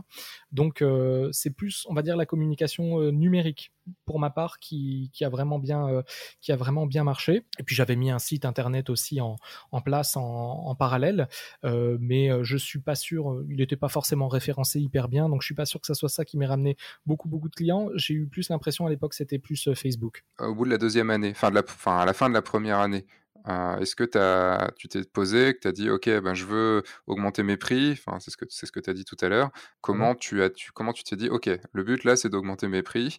Euh, comment je touche la bonne clientèle Comment je, qu'est-ce que je fais, qu'est-ce que je mets en place? Est-ce que tu t'es posé ces questions-là ou au final, tu as été comme ça? Au bout, de, au bout de la première saison, alors j'ai réfléchi à un truc d'ailleurs sur lequel je suis revenu euh, dessus. je me suis dit, effectivement, il faut que j'augmente mes tarifs et j'étais persuadé que pour toucher la clientèle capable de s'offrir ces services-là, il fallait avoir sur des, il fallait euh, tabler sur des gens qui se mariaient dans des beaux lieux, des châteaux, mmh. des domaines, etc., etc. Pourquoi je dis que je suis revenu dessus, c'est que je me suis rendu compte maintenant avec les quelques années d'expérience, puisque là j'arrive bientôt à 4 ans de quatre ans d'exercice, euh, que c'était pas forcément le, le cas en fait. Donc c'est vrai que euh, j'ai beaucoup euh, communiqué sur les, euh, les mariages que j'avais fait en château, des choses comme ça, en me disant bah tiens ça va attirer cette clientèle là. Et en fait je me suis rendu compte de plus en plus que les gens venaient pas forcément pour les photos en fonction du cadre, mais plus en fonction de ce que m'ont beaucoup dit les gens, c'est ce que dégageait les, c'est le côté reportage des photos en fait, ce que dégageaient les photos. Et sur un deuxième palier c'était plus aussi sur les photos de coupe justement très posées avec les, les photos un peu drama, un peu épiques. Euh, mmh. sur les day after, des choses comme ça. Donc là, je me suis rendu compte que c'était pas forcément des clients châteaux qui allaient venir en disant bah tiens, euh, on est des clients châteaux, on a vu des photos châteaux, donc euh, vous êtes le photographe pour nous. même l'inverse, en fait, j'ai eu beaucoup de. Alors je veux pas faire de généralité, hein, parce que j'ai encore à l'heure actuelle des clients châteaux qui sont charmants, donc je veux pas dire ah les clients châteaux, non non. mais dans dans les prospects que j'ai, j'ai remarqué que souvent les gens qui me disent nous nous marions au château machin truc cette date-là, souvent après, comme réponse, après quelques échanges, je vais avoir ah ouais non mais c'est pas dans notre budget, on veut pas mettre ce, hmm. ce prix-là dans le. Quand je dis on veut pas mettre, ça, c'est une interprétation de ma part. Parce que je pars du principe que si je connais un petit peu le, prix des, salles des châteaux, euh, mais euh, du coup, du coup, leur priorité n'est pas sur le photographe. Alors encore une fois, c'est très généralisé, mais c'est pour pour aller rapidement. Euh, et en fait, je me suis rendu compte que la, la clientèle que j'arrivais à toucher, c'était vraiment des gens pour qui la photo était importante la photo va être euh, prioritaire. Euh, j'ai aujourd'hui euh, effectivement des clientèles châteaux, domaines, etc. Mais j'ai aussi des, j'ai aussi encore beaucoup de mariages dans des salles des fêtes. J'ai même des mariages dans des clubhouses, des choses comme ça où vraiment les gens disent bah tiens le, la priorité va être va être la, la photo. Qu'est-ce que j'ai mis en place? Bah, du coup j'ai mieux j'ai mieux conçu mon site internet. Euh, j'avais envie, euh, justement, encore une fois, euh, par rapport aux conseils que j'avais vus chez toi et chez d'autres photographes, avoir quelque chose d'un peu plus épuré. C'est-à-dire, j'ai beaucoup de choses sur la partie blog en termes de reportage, mais sinon, sur mon site, si tu vas sur mon site, il y a quelques photos en diaporama en intro, quelques photos dans mariage, quelques photos dans grossesse et tout ça. Mais pour moi, encore une fois, j'aime bien cette idée, c'est, c'est la vitrine qui doit donner envie aux gens de te contacter. Euh, donc ça, été en allant voir ton site, je me suis dit il manquait quand même pas mal de petites choses, euh, pas mal de petites choses un peu marketing et tout. Enfin, c'est marrant parce que d'un côté, tu, je trouvais que tu, tu, l'image que tu donnais, c'est de faire attention à ton marketing et de attention à, à l'image que tu voulais donner et tout. Et en même temps, euh, pour moi, il manque des choses euh, assez assez essentiel sur ton site. je vois par exemple ton à propos qui, qui, qui n'est pas le nom du tout. Enfin, il y a sur ta page mariage, on ne sait pas non plus grand chose. Juste en termes de. Alors, peut-être pas, tu n'as peut-être pas les chiffres en tête là comme ça, mais en termes de, mmh, de taux de, mmh, de contact que tu as, combien tu peux avoir en, gros de visites et combien de gens te, te contactent via ton site hein? Alors ça, je t'avoue que je ne suis pas du tout. Je vais voir de temps en temps Google Analytics pour voir si j'ai du passage sur mon site, mais je suis pas du tout. Euh, j'ai pas du tout de statistiques par rapport euh, par rapport à ça. En revanche, le taux de transformation, le taux de transformation est extrêmement faible. Je me souviens, je sais si c'est toi, mais je crois que c'est toi effectivement qui avait fait une vidéo où tu disais euh, si tu signes plus de tant de pourcents de tes de tes entretiens, c'est que t'es pas assez cher. Oui, j'ai dit ça après. Après, maintenant, j'ai une, une vision un tout petit peu différente des choses, mais euh, ça, il faudrait la nuancer. Euh. Notre vision évolue beaucoup. Elle évolue, mais en même temps, alors par rapport à ce que je disais, c'est si tu as beaucoup de rendez-vous. Tu vois, euh, pour moi, en fait, quand je disais ça, c'est par exemple si tu signes tous ceux qui te contactent. Si tu signes tous ceux qui te contactent, ok. Mais comme j'ai un, enfin j'ai un process, un, un, gros entonnoir entre le moment où les gens arrivent sur mon site et le moment où on fait un rendez-vous, je signe, on va dire 5 rendez-vous sur 6. Euh, et, et, ça me va, mais parce que les rendez-vous, c'est c'est juste finaliser le truc en gros quoi. Alors exactement. Et là, ça me permet de, rebondir sur quelque chose de très important et qui répondra aussi à l'autre question. Si tu veux, après ma première saison, j'ai été entre guillemets sur des tarifs intermédiaires. Euh, par exemple, la première saison, je commençais très très bas. Mes premiers, euh, mes premiers, mes premières formules mariage, je crois qu'on était aux alentours des 800 euros, tu vois. et j'étais au maximum, je crois, à 2000 euros pour la journée complète quand même déjà bien pour une première saison. Enfin, c'est déjà très très très bien. Ben, j'étais j'étais assez content euh, effectivement parce que quand tu te lances, comme dit, t'as pas confiance, tu sais pas. Euh, et puis il y a, l'absolu et le relatif. C'est vrai que quand tu te lances, ça te semble être des sommes. Euh, forcément, c'est pas facile à sortir, etc., etc. Et hum, ensuite, la deuxième année, ce qui s'est passé, c'est que en supplément de des conseils et des formations que j'avais suivies chez toi, je suis allé faire la formation de David Bruno, hmm. que je salue et d'ailleurs pareil des conseils excellentissimes. Et en fait, David Bruno, je me rappelle à l'époque, son leitmotiv, c'était 100 euh, 000 euros par an. Et à l'époque, mm. quand j'avais vu ça, je fais, eh, mais c'est sérieux son truc ou pas? Est-ce que le mec, il... voilà, euh, parce que ça me semblait vraiment, mais inatteignable quoi. C'était euh, donc je suis allé faire la, la formation avec plein de conseils très intéressants. Et comme pour toi, en fait, j'ai pris ce qui me correspondait et j'ai adapté aussi un petit peu ce, qui, ce qui avait plus de, de, de, de, mon approche à moi. De, de voilà, comme je disais tout à l'heure, je pense que c'est toujours bien d'écouter les conseils des gens. C'est toujours bien de voir ce qu'ont fait les gens qui ont réussi, parce que bah, par définition, mmh. s'ils ont réussi, c'est que bah, qu'ils ont voilà, ils ont eu des bonnes idées. Et en même temps, ne pas faire du copier-coller. Tu vois, je reprends le, la formation que tu avais faite là sur les conseils du site et tout ça. Euh, j'ai toujours un petit sourire en coin quand je vais voir les sites de certains confrères et que je vois la page à propos qui est quasiment la même que toi, quoi. Tu vois, où mmh. limite vont faire la vidéo avec les j'aime, j'aime pas à la, c'est Amélie Poulain, je crois, et tout ça, où bah, tu te dis, bah, les gens, ils ont vu la formation de Sébastien Roignan et, et, en fait, ils ont juste oublié que le principal conseil, c'est bah, montrez-vous tel que vous êtes, ne jouez pas un rôle. Et finalement, les gens reproduisent, voilà. Et donc, moi, en fait, j'ai fait ça sur toutes les formations, c'est de prendre ce qui me convenait et puis ce qui me convenait pas totalement, comment y mettre mon grain de sel pour que je puisse assumer ce que je fais et être en accord avec ce que, avec ce que je propose. Donc j'ai fait cette formation de David Bruno, mais en fait, le plus gros souci, c'est qu'à l'époque, du coup, j'ai augmenté un peu mes tarifs. C'est-à-dire, alors, je sais plus si ces chiffres sont exacts, mais j'avais entendu qu'à un moment, euh, en moyenne, en, France, le photographe mariage était entre 1200 et 1500 euros euh, en moyenne. Et à l'époque, quelques années, ouais. Ouais, voilà. Et à l'époque, quand j'avais augmenté mes tarifs, je démarrais aux alentours justement des 1003, j'avais dû mettre un truc 1350. Et à l'époque, mmh. la réflexion était de me dire, j'ai quand même envie d'envoyer un message que, entre guillemets, je, je propose une qualité supérieure à la moyenne, mais j'ai pas envie de faire peur aux clients. Et là, ce côté faire peur aux clients, je pense que c'est vraiment une des grosses erreurs que j'ai faites parce que justement, si soi-même on se fait peur avec ces prix, ben on attire des clients qui vont être regardants sur ces prix-là. Et en fait, la deuxième saison, c'est celle que j'ai eu le plus de mal à signer parce que j'étais justement dans quelque chose d'intermédiaire. C'est-à-dire, c'est l'exemple que je prends euh, d'habitude, c'est par exemple quelqu'un qui va vouloir un iPhone un Apple, euh, il va, il va sans, il va mettre, je sais plus combien c'est maintenant un iPhone, je crois que c'est 1200 euros, enfin peu importe. Euh, je crois jusqu'à 1500, je crois même. bah, voilà, bah, il va mettre 1500 euros dans son iPhone et il va rien en avoir à faire que Wiko, que Samsung ou quoi que ce soit propose entre guillemets la même chose à 800. Lui, ce qu'il veut, c'est mm. son iPhone parce qu'il estime euh, que c'est de la qualité, il estime que voilà que c'est pratique, simple, etc., etc.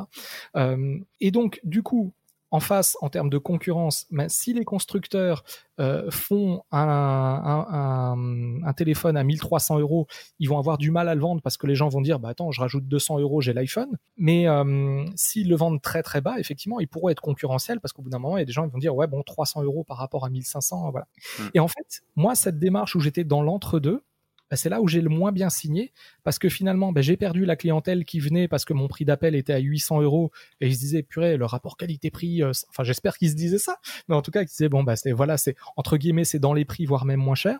Et là en étant juste un peu plus cher je pense que les gens étaient quand même encore regardants de manière générale sur la question tarifaire. Et euh, voilà. Et donc à la fin je me souviens que justement c'était une période un petit peu compliquée. À ce moment-là je me suis dit j'ai deux choix. Ou je redescends, ou je monte, euh, ou je monte totalement. C'est-à-dire, je, hmm. je sors de, de, de, la catégorie des gens qui vont être regardants sur les prix. Et donc là, à cette époque-là, je me suis dit, ben, je monte. J'y vais, je grimpe. Et euh, donc, j'ai pas grimpé de beaucoup. Hein, euh, je suis passé sur un prix, une entrée à 1600 euros. D'accord. C'est-à-dire, aujourd'hui, moi, je démarre mes prestations à 1600 euros. Euh, C'est le prix que tu as maintenant? Pour 7 heures de reportage. Voilà. Et à partir de là, quand j'ai augmenté, alors pour la petite euh, parenthèse, j'ai augmenté mes tarifs, mais j'ai aussi changé mes conditions.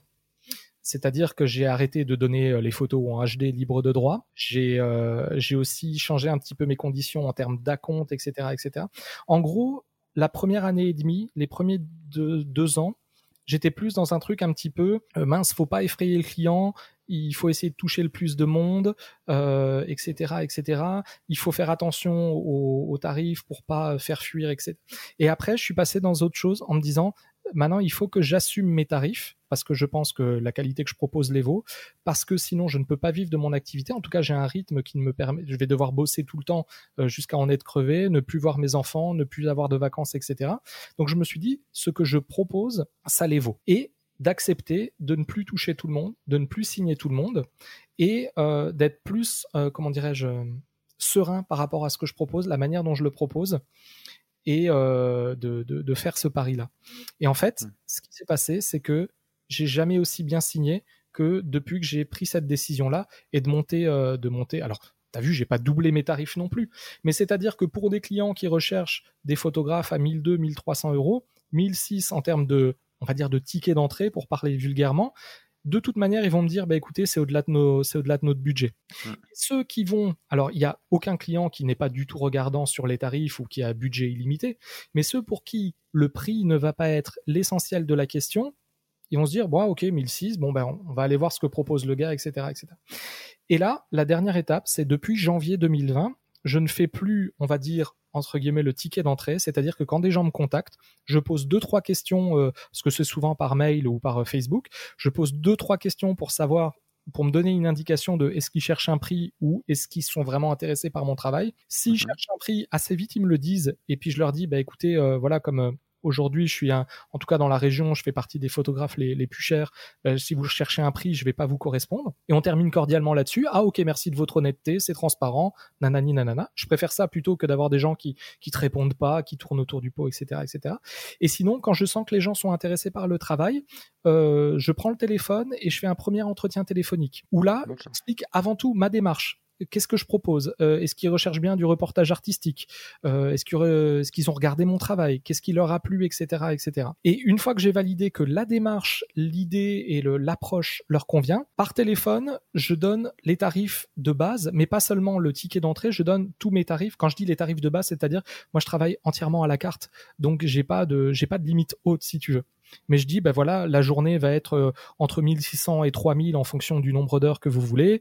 Euh, les options day after c'est temps euh, mes livres est-ce que c'est important pour vous d'avoir des livres? Parce que pour moi c'est essentiel. Je conçois pas un mariage sans livre de mariage. Voilà mes livres démarrent moi aujourd'hui mes livres mariage démarrent à 800 euros. Est-ce que ça vous va? Etc etc et en fait ce qui se passe c'est qu'une fois qu'ils ont validé l'approche les tarifs on se dit bon, on se prend un entretien parce que il y a quand même quelque chose d'important à voir, c'est la question du feeling. Est-ce qu'on a envie de passer cette journée ensemble? Est-ce que voilà, euh, est-ce que ma tête vous revient en gros quoi? Et donc dans ces cas-là, c'est vrai que du coup quand ils viennent en entretien, bah, je suis quasiment aussi du coup à 100% de signature d'entretien parce que le process a été complètement différent. Mais je t'avoue, ce qui permet ça, c'est effectivement si tu bookes bien, c'est-à-dire que moi, ce qui me permet d'être serein, c'est que j'ai une vision sur le long terme et du coup, quand tu bookes bien, tu peux te permettre d'avoir cette approche-là. Si effectivement tu es en stress, le couteau sous la gorge parce que tu n'as pas assez de revenus pour finir ton mois, je pense que c'est plus difficile euh, d'être zen en appelant les, clients en disant écoutez, moi c'est entre 1600 et 3000, euh, est-ce que ça vous va, est-ce qu'on se voit quoi? Pour parler, euh, voilà, hein, je ne me permettrai pas de faire ça. Oui, après, le truc c'est que même si tu es avec le couteau sous la gorge et enfin que tu es, ouais, qu'à la fin du mois c'est compliqué, cette technique fonctionne puisque c'est en assumant tes prix et en y allant et en les, affirmant que, voilà quoi. J'avais un copain avec qui j'avais discuté de ça euh, qui, me disait euh, justement lui il est commercial. Et j'avais beaucoup discuté avec lui justement de, de l'état d'esprit commercial etc etc et euh, justement il me disait bah tu sais nous on avait fait un exercice lors de ma formation. Il y a quelqu'un il nous avait mis deux carrés espacés de 1m50 ou 2 mètres et fallait qu'on saute d'un carré à l'autre. Euh, donc là, on était sur le sol dans le gymnase, donc tout le monde passe d'un carré à l'autre.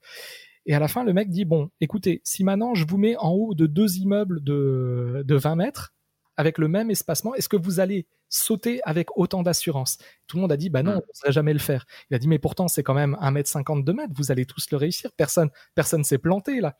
Et c'était simplement pour leur faire comprendre effectivement que le côté psychologique et l'enjeu qu'on se donne nous en termes de prise de risque euh, parfois mm. est en fait relatif à effectivement des éléments externes, mais que finalement la difficulté reste la même. Et j'ai trouvé cette approche hyper intéressante comme, euh, comme image. Ce que, ce que je conseille souvent, c'est de. Ce qui est très difficile, c'est de s'en foutre plus on s'en fout, plus on vend. Et, enfin, de s'en foutre, évidemment, pas de s'en foutre de sa prestation, de s'en foutre de ses clients ou autre. Ah, mais plus on s'en fout de signer. Après, moi, je peux me le permettre là maintenant parce que le, mariage est maintenant un petit bout de mon chiffre d'affaires dans, dans, tout mon, dans tout mon chiffre d'affaires que je signe ou que je signe pas, moi je veux faire du mariage où j'apprécie les mariés et, et, des bons des bons moments. Donc euh, au final, j'ai pas besoin de ça pour vivre. Techniquement, j'ai besoin de ça pour vivre en termes de en termes mental et aussi en termes de formation parce que je fais de la formation mariage forcément à côté. Mais techniquement, je m'en fous de signer. Que ça signe ou que ça signe pas, ça pourra me faire chier dans le sens où bah, je les adore et on n'a pas réussi à trouver un terrain d'entente mais si je signe pas, je signe pas, c'est pas grave quoi. Je vais pas aller me, je vais pas partir à 2000 euros ou à 1500 euros, euh, enfin aucunement. C'est d'avoir ce détachement là qui permet. Euh, moi j'avais bien aimé euh, ce que disait Samuel dans son interview et je, je ça m'a, ça m'a beaucoup parlé parce que moi aussi je suis souvent là-dedans. C'est-à-dire en, gros d'arriver à considérer ça comme une forme de jeu. Mmh. C'est-à-dire et encore une fois sans que ça soit péjoratif et comme tu le dis c'est pas dénigrer le client ou quoi que ce soit. C'est simplement se dire voilà je ne joue pas ma vie quand bien même ma et puis là, avec la saison du Corona et tout ça, ça sera sans doute le cas. Quand bien même j'ai une saison déficitaire qui se passe pas bien et tout ça, comment je saurais rebondir? Quelles idées je vais avoir? Comment je vais euh, Et donc, je suis totalement d'accord avec toi. Quand tu as du détachement, tu as une relation euh, euh, plus plus détendue est plus sincère en fait. C'est ça qui est moi souvent quand je parle tarif avec avec les, les, photographes de ma région par exemple, ils me disent souvent ouais mais bon les hauts tarifs machin truc, les clients risquent de mal le prendre, t'as jamais eu des gens qui te demandent pour qui tu te prends etc etc. Et, et je réponds bah je me prends pour Olivier Fréchard. Non je rigole. bah si si techniquement enfin. Oui puis en plus là c'est pas frimé c'est totalement vrai je suis Olivier Fréchard. Bah oui donc. non non mais c'est pour dire que justement, le paradoxe, c'est que depuis que je suis sur des tarifs plus hauts que la moyenne, bah, finalement, c'est le point dont je discute le moins avec les clients. Hmm. C'est-à-dire, on discute projet, on discute qu'est-ce qui leur plaît, qu'est-ce qu'ils ont envie de faire.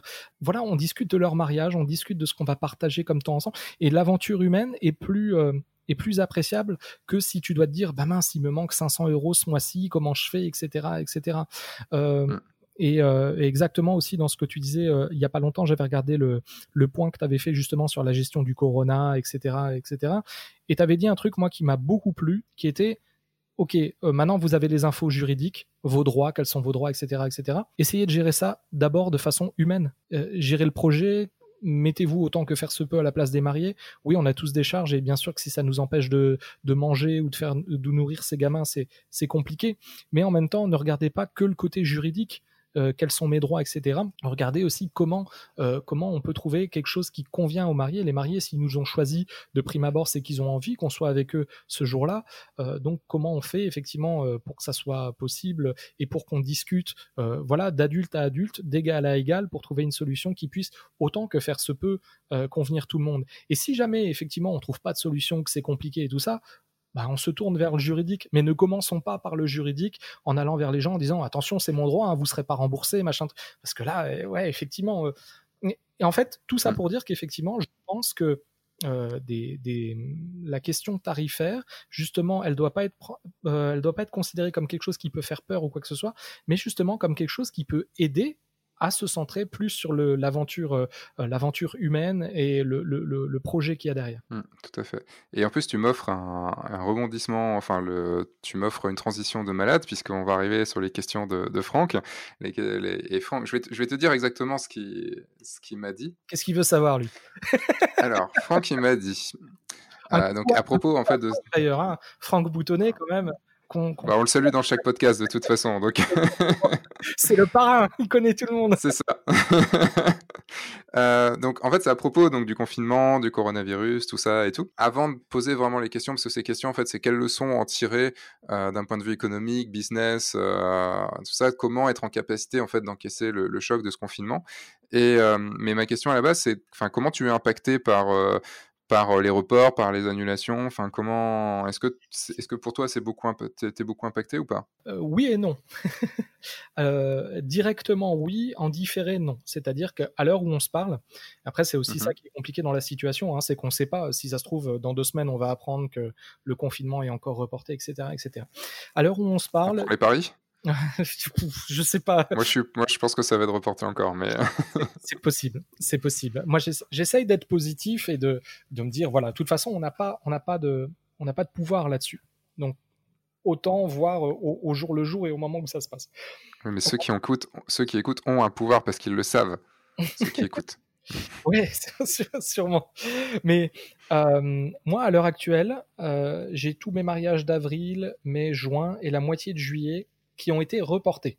Donc, ils sont sur 2021. Euh, D'accord. Tous sur 2021 euh, non, j'en ai un qui est reporté à cet automne. Et tu n'avais rien de, tu n'avais rien de signé en 2021 ou tu as réussi à trouver les dates euh C'est ça qui est compliqué. C'est-à-dire que dans les tout à l'heure, on parlait des décisions que j'ai pu prendre aux premières années. Assez rapidement, j'avais pris la décision de me limiter à 15 mariages par an. Euh, mmh parce que sinon j'arrivais pas à tenir le rythme, je mettais un temps de fou à rendre mes images et tout ça et tout ça. Et comme j'ai aussi le studio qui tourne à côté, euh, j'avais plus de vie pendant la saison des mariages et je ne voulais plus ça parce que justement on trouve tombe à nouveau dans quelque chose de négatif euh, où on est stressé, on se dit ah, les clients, pourquoi ils me relancent, etc., etc. Donc je me suis dit, je prends moins de mariages, donc forcément, il faut que j'augmente un petit peu mes prix pour, euh, pour avoir le même CA, et j'en prends 15 par an, et l'an dernier, j'en ai fait 15, et j'ai trouvé que c'était le bon rythme. C'est la première année où j'ai pu prendre deux semaines de vacances, parce que du coup, si t'as pas un mariage un samedi en août, ben, ça te fait quand même deux mmh. semaines où tu peux... Voilà, j'ai pris des, des, semaines, euh, deux semaines de vacances avec ma femme et mes enfants, c'était super. et en plein été, je trouve que, tu vois, dans l'interview que tu as fait de Samuel, tu disais c'est c'est quoi réussir?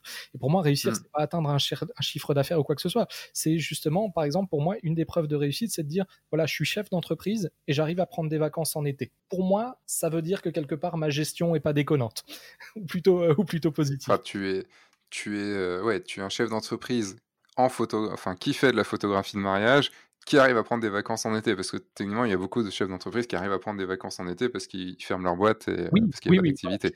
en entreprise en tout cas individuelle, etc., etc. Mm. Moi, je discute avec beaucoup de photographes de mariage qui me disent mais c'est impossible, l'été on travaille tout le temps, etc., etc. Encore une fois, c'est ces fameuses barrières psychologiques. Et en plus, Mm. sans refuser du monde, c'est-à-dire que les demandes que j'ai eues et les dates qui tombaient faisaient que cette date-là, ben j'ai pas eu de demande. Donc en fait, tout s'est bien goupillé.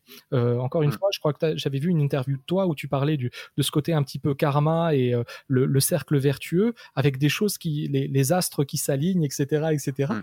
Euh, et Le, effectivement. le monde n'aime pas le vide, enfin, l'univers n'aime pas le vide. C'est ça. Et en fait, étonnamment, je me rends compte que c'est vrai que ça se concrétise dans de nombreux cas.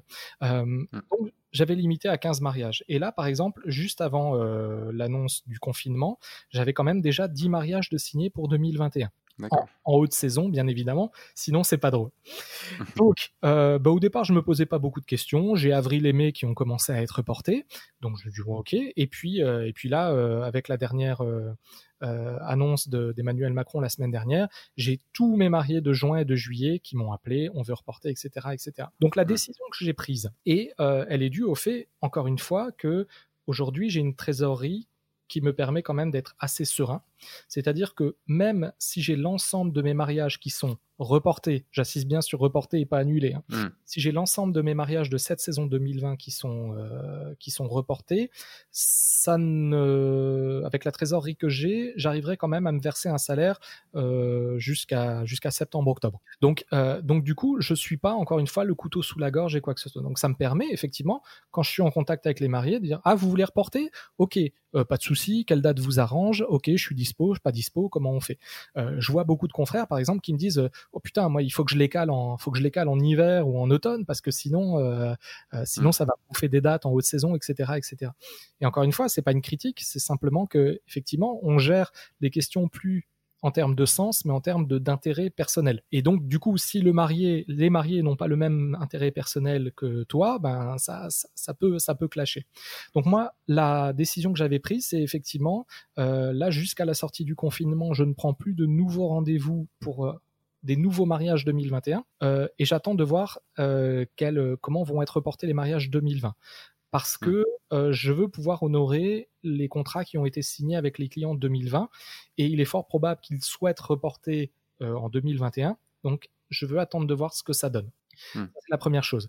La deuxième chose c'est que moi dans mon contrat normalement j'ai un, un article qui dit que si la date est reportée je demande un supplément de tant et tant de pourcents parce que du coup j'ai dû refuser des dates pour la date initiale machin j'ai décidé de ne pas appliquer cette- cet article là euh, parce que quand bien même j'aurais refusé des dates, de toute façon, cette année, euh, je ne ferai pas de mariage à, à- à cette date-là. Oui, puis je suis pas sûr qu'elle soit très légale en termes de cas de force majeure.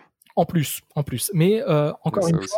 Je reviens à ce que je disais tout à l'heure. Là, je réfléchis vraiment à ce qui me semble être, je sais pas si on peut aussi de la valeur personnelle, du, du bon sens euh, à, à mon niveau.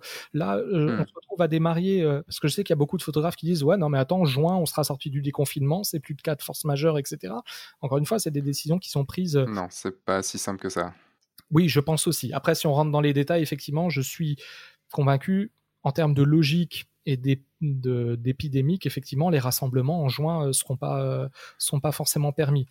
Mais En fait, dans ce que là, tu, tu mets juste un point sur le, enfin, tu mets juste un doigt sur le, le fait que euh, y a chacun a son contrat. Et le truc, c'est que chacun pense que parce que c'est écrit dans son contrat, c'est de bonne, de bon droit. Alors que pas du tout. Tu peux très bien mettre des choses illégales dans ton contrat, et si ça passe devant un juge, ah, ça, sautera de toute façon. Et, c'est aussi pour ça que j'avais fait la, vidéo avec l'aide de Joël sur le, Joël Verbrugge sur le, le coronavirus et les cas de force majeure.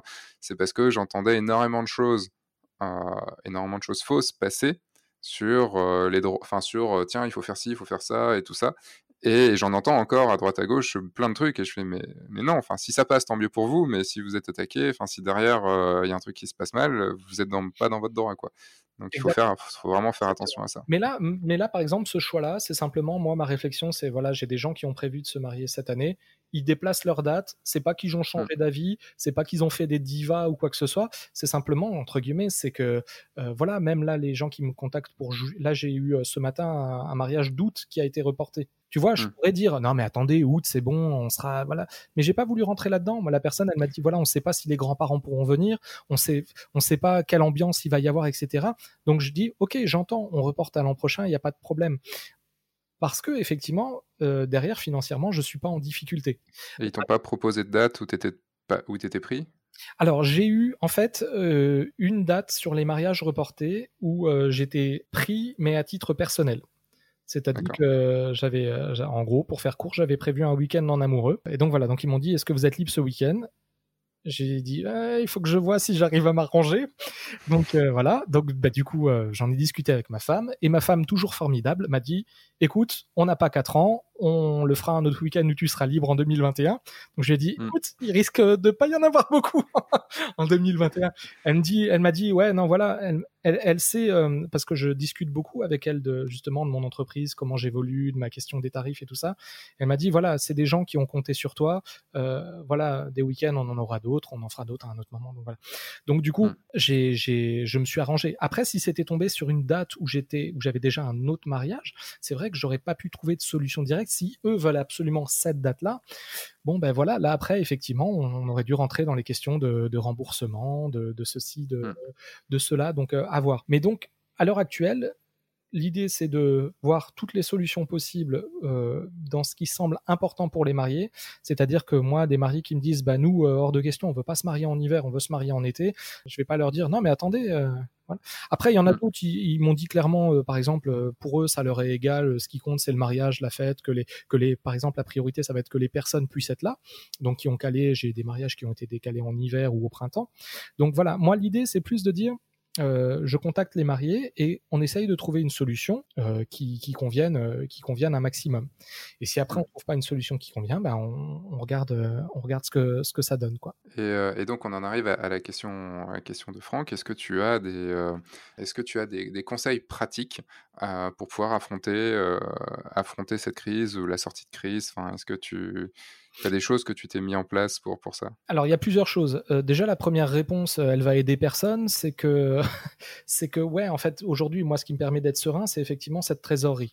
Donc, mmh. effectivement, c'est aussi la question de euh, comment j'ai calculé mes tarifs en me disant, alors euh, la, pandémie, euh, je pense que personne pouvait la En tout cas, moi, je m'y attendais pas du tout. Hein. Euh, moi, il y a encore deux mois, je rigolais quand je voyais les posts sur Facebook avec les gens qui disaient la saison mariage est morte et tout ça. Moi, je me disais c'est bon, on n'est pas dans Walking Dead. et, donc, je, on n'est pas dans Walking Dead, mais non, non, bien, sûr. Moi, il y a deux mois, ça me faisait rire. Je voyais tout le monde, tout le monde paniquer par rapport à ça. Moi, j'étais incrédule et, je m'en excuse d'ailleurs euh, si, euh, si j'ai pu blesser des gens en me moquant de, de, leur poste. Euh, mais après, je suis pas sûr que c'était des gens extrêmement bien informés qui te disaient ça. C'était aussi la, grosse peur qu'ils pouvaient avoir et tout ça. factuellement, aujourd'hui, ils ont raison. Donc, oui. donc mais moi, si tu veux, quand j'ai calculé mes tarifs, je me suis toujours dit, il faut que je prenne en compte pas seulement mon revenu, il faut que je prenne en compte mon investissement matériel, il faut que je prenne en compte des, des imprévus. Euh, ça peut être moi qui me casse la jambe un 1er juillet et qui peut pas faire pareil, avec sûrement mmh. des choses à rembourser, de l'argent qui rentre pas, etc.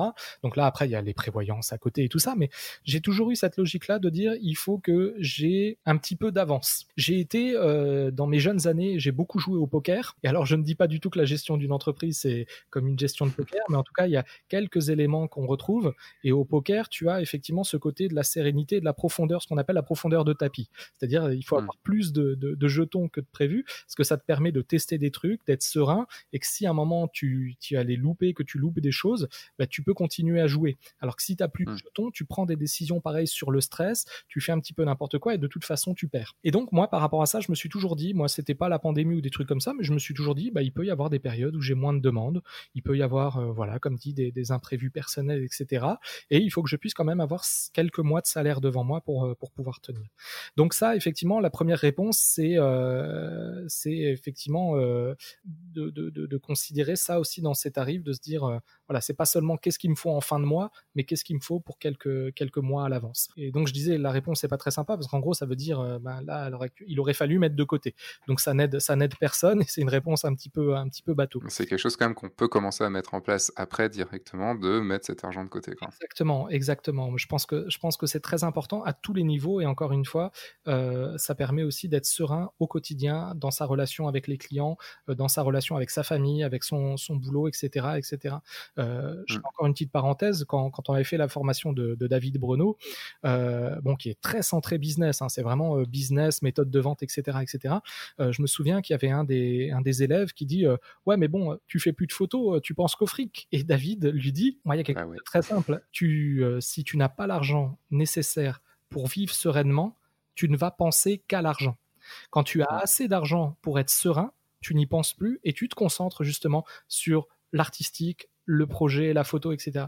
Donc en fait, c'est contrairement à ce qu'on peut penser, je le redis, euh, si on a assez d'argent, justement, on n'est plus dans une relation uniquement mercantile avec les gens. Et ça, c'est vraiment, euh, c'est vraiment très important. Et je me souviens de cette phrase et je me suis dit, bah, ouais, c'est clair c'est clair. Moi, je me souviens les premiers contrats que j'avais avec les, euh, les clients qui prenaient le, le, le, truc le moins cher, où je me dis, oh, purée, ils pourraient prendre un peu plus cher. Alors que le truc le moins cher, c'est moi qui l'avais mis en place. Donc les clients, mmh. ils étaient corrects, ils avaient rien fait de, mal.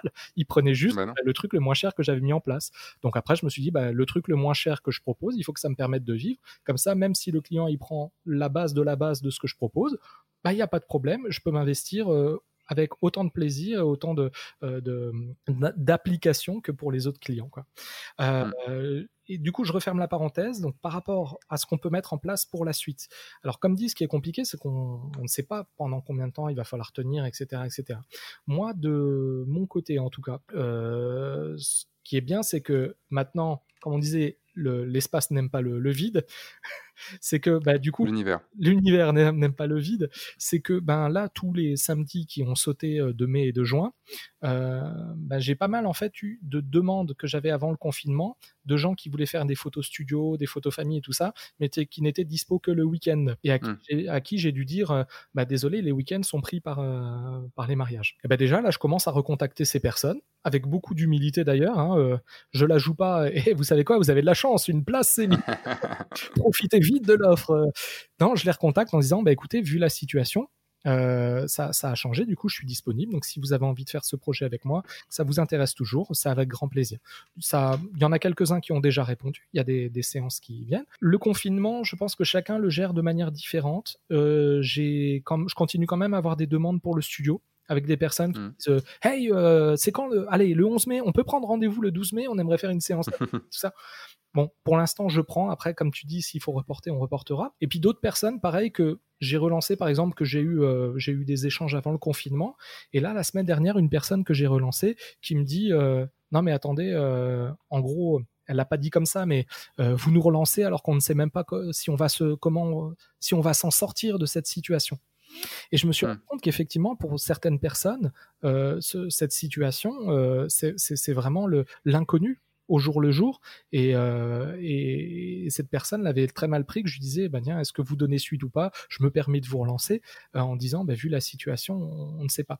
Donc ça va être vraiment du cas par cas. Et donc, bah, en gros, ce que j'essaye, c'est effectivement de, de faire fonctionner le, le studio. Euh, pour, euh, pour les mois, pour les mois d'été. Ce que, ce que je dirais par rapport à ce que tu viens de, ce que tu viens d'exprimer et de la personne qui t'avait répondu comme ça, il y a ceux qui vont de l'avant il y a ceux qui, pensent à l'avenir la, et qui se disent Ok, bah, potentiellement, ça peut aussi merder, et puis bah, on reportera, c'est pas grave. Euh, mais quand même, on, va se dire que, que c'est comme ça, et, euh, et, on va prévoir déjà, on va, avoir, on va essayer d'avoir quelques coups d'avance, au moins un coup d'avance pour pouvoir euh, directement à la sortie faire quelque chose. Et ceux qui se disent de toute façon, bah, on va voir, je suis pas serein, et, et ces gens-là ne mettront absolument rien en place, et s'y mettront quand malheureusement, ce sera, sera trop tard puisque beaucoup de gens seront repartis. C'est comme, euh, enfin, la voiture avance toujours, elle va ralentir, enfin, le train avance toujours et il va ralentir, euh, il va ralentir en arrivant à la gare, mais il s'arrêtera pas. Et euh, bah, celui qui aura pas commencé à courir avant que le, que le train arrive, il pourra pas prendre. Ou non, je suis désolé, mon, ma, ma, comparaison est totalement nulle. je vais prendre plutôt une équipe de relais. Tu vois, une équipe de relais. Imaginons que le mec, le deuxième mec, il, il ne parte que quand il a le témoin dans la main bah, il, va, il va perdre un temps fou alors que s'il était parti déjà et que le la transmission du témoin se faisait pendant la course, bah Jam, c'est bon, il a son, il a son, sa vitesse et c'est parti quoi. Après, il y a des situations. Encore une fois, c'est du cas par cas, hein, parce que, ben voilà, j'imagine. Euh, alors, c'était pas, je crois que c'était pas le cas de cette personne-là, puisqu'elle ne l'a pas souligné. Mais j'imagine, je relance une, une prospect euh, qui vient de perdre un proche du coronavirus. Je comprends qu'elle me dise. Ah, t'es un connard, quoi, tu vois. Donc, euh, mais bon, c'était c'était pas le cas. Je touche du bois pour que ce soit que ce soit pas le cas. Mais c'est vrai que c'est des situations qui sont complexes et délicates. Mais encore une fois, euh, comme tu dis, ma vision des choses est plutôt d'être d'essayer d'être positif euh, et de se dire qu'est-ce qu'on qu'est-ce qu'on met en place, comment on avance, etc., etc. Je pense que je vais sûrement proposer à mes couples de mariés de 2021 euh, euh, des projets annexes comme des séances engagement, des choses comme ça, sur lesquelles d'habitude je relance pas beaucoup parce que bah, le train-train fait que euh, je suis pas dans cette démarche de forcément euh, ce que j'appelle entre guillemets tirer la manche aux, clients. mais là, voilà. Après, s'ils disent non, ils disent non, j'insiste pas. Mais il y je pense qu'il y a des il y a des solutions sympas à mettre en place. Juste une question, rebondir sur un truc que tu avais dit tout à l'heure, alors si tu peux y répondre euh, assez rapidement. Tu disais tout à l'heure que tu rendais euh, les tu rendais pas les photos en, HD mmh euh, libre de droit. Est-ce que tu peux juste nous éclairer sur sur ce que tu proposes? Comme je te l'ai dit, quand j'ai commencé mon ma, mon entreprise, assez rapidement, je suis tombé amoureux des formats papier. C'est-à-dire mmh. vraiment, au départ, je me dis j'essaye ça parce que ça peut permettre de faire un peu de vente additionnelle. Et au final, le côté vente additionnelle, même s'il est important, n'était pas, on va dire, essentiel. C'était vraiment comment je rends mes photos. Comment je rends mes photos, comment j'ai envie qu'elles soient, euh, qu'elles soient imprimées, présentées, etc., etc. Et ça fait vraiment partie du centre de ma démarche. C'est-à-dire qu'à l'heure actuelle, par exemple, pour une séance studio, je ne livre pas de fichiers euh, numériques sans qu'il y ait euh, un, bouquin, des tirages d'art comme ce qu'on a derrière, etc. voilà. Donc pas de fichier numérique sans fichier imprimé. Pour le mariage, c'est un petit peu différent parce que comme je pars sur la, la, on va dire le, côté un peu reportage, storytelling et tout ça, il y a, y a, beaucoup de photos. Et donc là, je propose plutôt d'abord une galerie en ligne, mais qui est euh, plus, euh, euh, comment on appelle ça, un photoproofing, c'est-à-dire une, une, page de sélection justement pour les images qu'ils veulent dans leur livre. Donc moi, vraiment dans la démarche, et ça je le dis dès le départ au client, encore une fois, pas de mesquinerie, pas de trucs cachés. Euh, moi, je suis pas du tout dans le, le, je cherche pas à piéger les clients ou quoi que ce soit. Mais encore une fois, dès le départ, de dire voilà, moi je suis un photographe, ma démarche c'est de proposer de la photo sur papier, sur du de la bonne qualité, du beau livre, du beau tirage d'art, du beau tableau, etc., est-ce que c'est bien ce que vous recherchez? Si les clients me disent bah non, nous on veut les photos sur clé USB, bah, je leur dis désolé, c'est pas quelque chose que je propose. Puis s'ils me disent oui, bah tant mieux. Et puis après, du coup, il n'y a pas de, a pas de souci avec ça. Donc du coup, ce que je fais, c'est que euh, avec leur format imprimé, ils ont une version euh, numérique des photos, mais qui est une version, ce que j'appelle les versions écran. Et donc, euh, dans le contrat, il est stipulé la taille, machin truc, etc., pour qu'il n'y ait pas de, d'incompréhension par rapport à ça. mais c'est de la basse définition en, gros, c'est des photos qui sont euh, pensées pour être utilisées s'ils veulent les partager sur Facebook, s'ils veulent les avoir en fond d'écran sur le téléphone, etc., etc., mais euh, qui n'est pas destiné à l'impression. C'est-à-dire que je tiens à garder la maîtrise de l'impression de mon travail, à la fois, bien évidemment, on va pas se mentir, pour euh, un intérêt commercial, ça fait partie aussi du truc, mais aussi comme dit, encore une fois, pour moi, c'est une question de qualité. Ça m'est venu aussi, euh, première année, euh, je fournissais les HD. Euh, je me souviens d'un couple de mariés, mais adorable. Hein. Ils m'invitent à manger chez eux pour qu'on se revoie.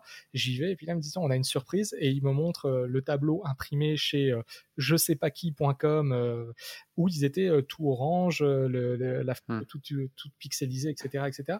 Et eux n'étaient pas du tout dans une mauvaise volonté, mais moi, c'est vrai que du coup, à ce moment-là, je me suis dit, mais mince, la photo est pas belle quoi au final parce qu'elle est mal imprimée etc et à ce moment-là je me suis dit il faut, faut vraiment que je, je garde je garde cette maîtrise à mon niveau et tu les vends les, les HD à côté ou les clients ne peuvent vraiment pas l'avoir alors c'est quelque chose sur lequel en, en, j'évolue d'année euh, d'une année à l'autre. Jusqu'à présent, je ne voulais pas du tout vendre les HD parce que pour moi, il était incohérent de dire au client je veux garder la maîtrise de mon impression, euh, mais si vous m'achetez un livre, je veux bien vous donner les HD. Parce que j'étais j'étais mal à l'aise avec ça de dire voilà c'est euh, une incohérence totale. Il hein. faut que ça soit de la qualité, mais ben, parce que là, on tombe à nouveau uniquement dans l'intérêt commercial. Et moi, je veux travailler avant tout sur le sens. Donc, si je dis au client, voilà, vous n'avez pas les fournisseurs, les compétences en colorimétrie, en profil d'image et tout ça pour avoir une bonne impression, c'est moi qui m'en charge, donc il n'y a pas de raison que je vous donne les HD. ceci étant, j'ai eu quelques cas qui m'ont amené à reconsidérer ça, mais j'ai pas encore de solution. Euh, euh, ou euh, par exemple, ben, des confrères photographes qui, qui, me demandent de faire leur mariage. Et où là, quand je leur dis, ben, vous n'avez pas les références, ils me disent, bah non, mais on... je suis chez Graphie aussi, il n'y a pas de problème. et donc là, tu dis, ok. Et donc dans ces cas-là, donc là, c'est plus du cas par cas, on négocie la vente des HD. C'est-à-dire que j'ai quand même envie de valoriser la valeur artistique de mon travail. J'ai pas, il y a, je dissocie la partie prestation c'est-à-dire le mmh. nécessaire euh, et la partie valeur artiste. En, gros, si je prends un exemple euh, bien grosse tête, euh, si tu veux acheter la Joconde demain, tu vas pas payer la toile, le bois et la peinture, tu vas payer la, valeur de l'œuvre. Et en fait, mmh dans ce que je facture dans un livre, un tableau, etc., ou dans des HD, c'est-à-dire à partir du moment où je cède le droit à la personne de reproduire autant que, que nécessaire, il y a aussi cette valeur artistique-là. Là-dessus, euh, c'est c'est une discussion qui a, été, euh, qui a été un petit peu sur le groupe euh, de la communauté Oui Je le veux, donc la, communauté des photographes de mariage que j'ai créé, euh, sur ce côté vendre les photos à côté ou, ou, pas. Il y avait un côté avait plusieurs qui disaient c'est extrêmement pas éthique hein, de, euh, de prendre en otage les. Enfin, moi, pour moi, c'était ça à la base aussi, hein, prendre en otage les, les mariés. Euh, ce que je voyais à l'époque des photographes qui. Euh, alors, c'était ouvertement commercial. C'était vous n'aurez pas les photos je crois que c'est même en, ou alors vous, vous, les avez mais en très basse def, euh, et vous ne les aurez que un an après pour 100 balles, ou alors maintenant c'est directement c'est 1000 balles. Là-dedans, et tu parles de Graphie, et c'est exactement ce que Graphie, et c'est aussi une des raisons du pourquoi je me suis barré de chez Graphie Studio, euh, c'était leur politique de, conseil était extrêmement basée là-dessus, bah, évidemment pour pouvoir vendre des livres. Mais d'un point de vue éthique, tu vois, je me suis toujours dit, non, je, je, je, me vois pas. Et je trouve qu'il y a une différence entre vendre le tirage, comme tu parles, le, fait de pas vendre la, ou la de la toile, le bois et tout ça, et le HD. Parce que pour moi, il n'y a aucune différence entre, euh, enfin, si on parle platement, hein, euh, il n'y a aucune différence entre la SD et la HD. C'est juste toi, dans tes exports, ce que tu as fait. C'est juste un paramètre dans tes exports.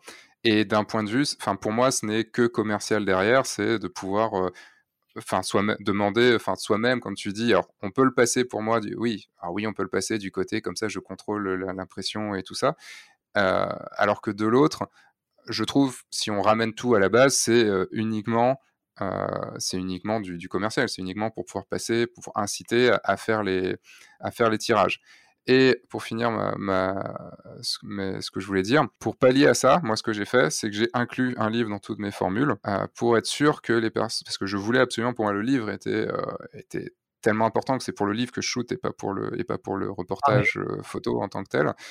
Donc il est forcément dedans, puisque de toute façon, ma prestation n'irait pas sans le livre. Donc, euh, le truc, c'est que je préfère, tu vois, vendre plus cher au début et bien exprimer que tout soit cohérent dans ma, dans, ma démarche, plutôt que de leur dire, bah voilà, il faudra que vous passiez à la caisse après, même si c'est prévu dès le et qu'il n'y a pas de mesquinerie et tout, que c'est prévu dès le début et tout ça. Euh, bah, que vous passiez à la caisse après pour pouvoir récupérer des tirages, un livre et tout ça. Et donc, tu vois, au lieu de, entre guillemets quand même, hein, pour moi, prendre un peu en otage les photos pour pouvoir être, et prendre en otage les, les, clients pour pouvoir leur vendre un livre derrière parce que c'est essentiel dans ta prestation, bah, si c'est essentiel dans ta prestation, moi, ce que je considère, c'est que je l'ai mis directement dans ma prestation parce que c'est essentiel. Oui, mais c'est un point de vue qui est super, euh, qui est super intéressant. Sur le côté de l'éthique, euh, c'est vrai que c'est quelque chose qui, euh, qui ressort souvent. souvent des gens qui me disent ouais mais c'est pas très éthique et tout ça. c'est pour ça que j'insiste bien sur le fait que c'est une des premières choses dont je parle avec les clients sur cette démarche pour que justement il n'y ait pas de il y ait, pas de piège ou de ce que tu disais tout à l'heure de, de, prise en otage parce que pour moi effectivement ça, serait, ça serait pas ce serait pas correct d'être là-dedans. Après, c'est vrai que c'est des questions, après ça dépend le, le, rapport qu'on a chacun avec ça. Moi, à partir du moment où, encore une fois, la démarche est expliquée très clairement au client dès le départ, c'est quelque chose à l'entretien, je le dis de vive voix, quand on lit le contrat ensemble, je réinsiste bien dessus. Vous avez bien compris que la galerie en ligne, c'est pas fait pour si, c'est pas. À partir du moment où on me dit, bah, on est, on est ok avec ça, voilà. Et, j'ai d'ailleurs beaucoup de clients qui ne signent pas en disant, ben non, nous ça nous convient pas. On veut, on veut être libre de faire ce qu'on veut avec les photos et dans ce cas-là, bah, comme je disais tout à l'heure, malheureusement, bah, c'est des, gens avec qui je ne, je ne peux pas, je ne peux pas travailler, et je l'assume, euh, je l'assume de, de, mon côté, tu vois. Mm. Donc moi, c'est plus cette approche-là. Euh, le, le fait d'inclure, d'inclure le livre, je trouve que c'est intelligent effectivement, et c'est très, euh, c'est très cohérent. Aujourd'hui, moi, dans ma démarche, le fait aussi de le proposer en plusieurs fois, c'est aussi une manière d'échelonner les dépenses des mariés. Si tu veux, mm. Aujourd'hui, euh, par exemple, pour parler chiffres, moi je suis sur un panier moyen euh, sur des mariages aux alentours des 4000 euros. Et eh ben souvent les clients ils vont avoir 1000 euros d'acompte, ensuite la prestation euh, 2, 2 à 3000 euros, et puis ensuite le livre aux alentours des 1000, 1500 euros par exemple. Et en fait, à partir du moment où en entretien, tu as été clair sur, voilà, c'est clair au total, ça pour... Alors, après, moi, je travaille aussi beaucoup à la carte, donc c'est très variant. Hein. Mais au total, on va être aux alentours, en gros, des 3 à 4 000 euros, euh, ça va être ça va payer échelonné. Euh, moi, je laisse les clients choisir ce qu'ils veulent mettre dans le livre. Je leur permets de personnaliser le livre et tout ça, vraiment dans une démarche de personnalisation euh, un peu sur le côté. encore une fois, je veux pas que ça fasse melon, mais un peu grand couturier, quoi, sur mesure, tu vois, vraiment une prestation luxe. Je sais pas, ça fait melon parce que moi, je leur propose pas du tout de personnalisation. C'est moi qui choisis tout.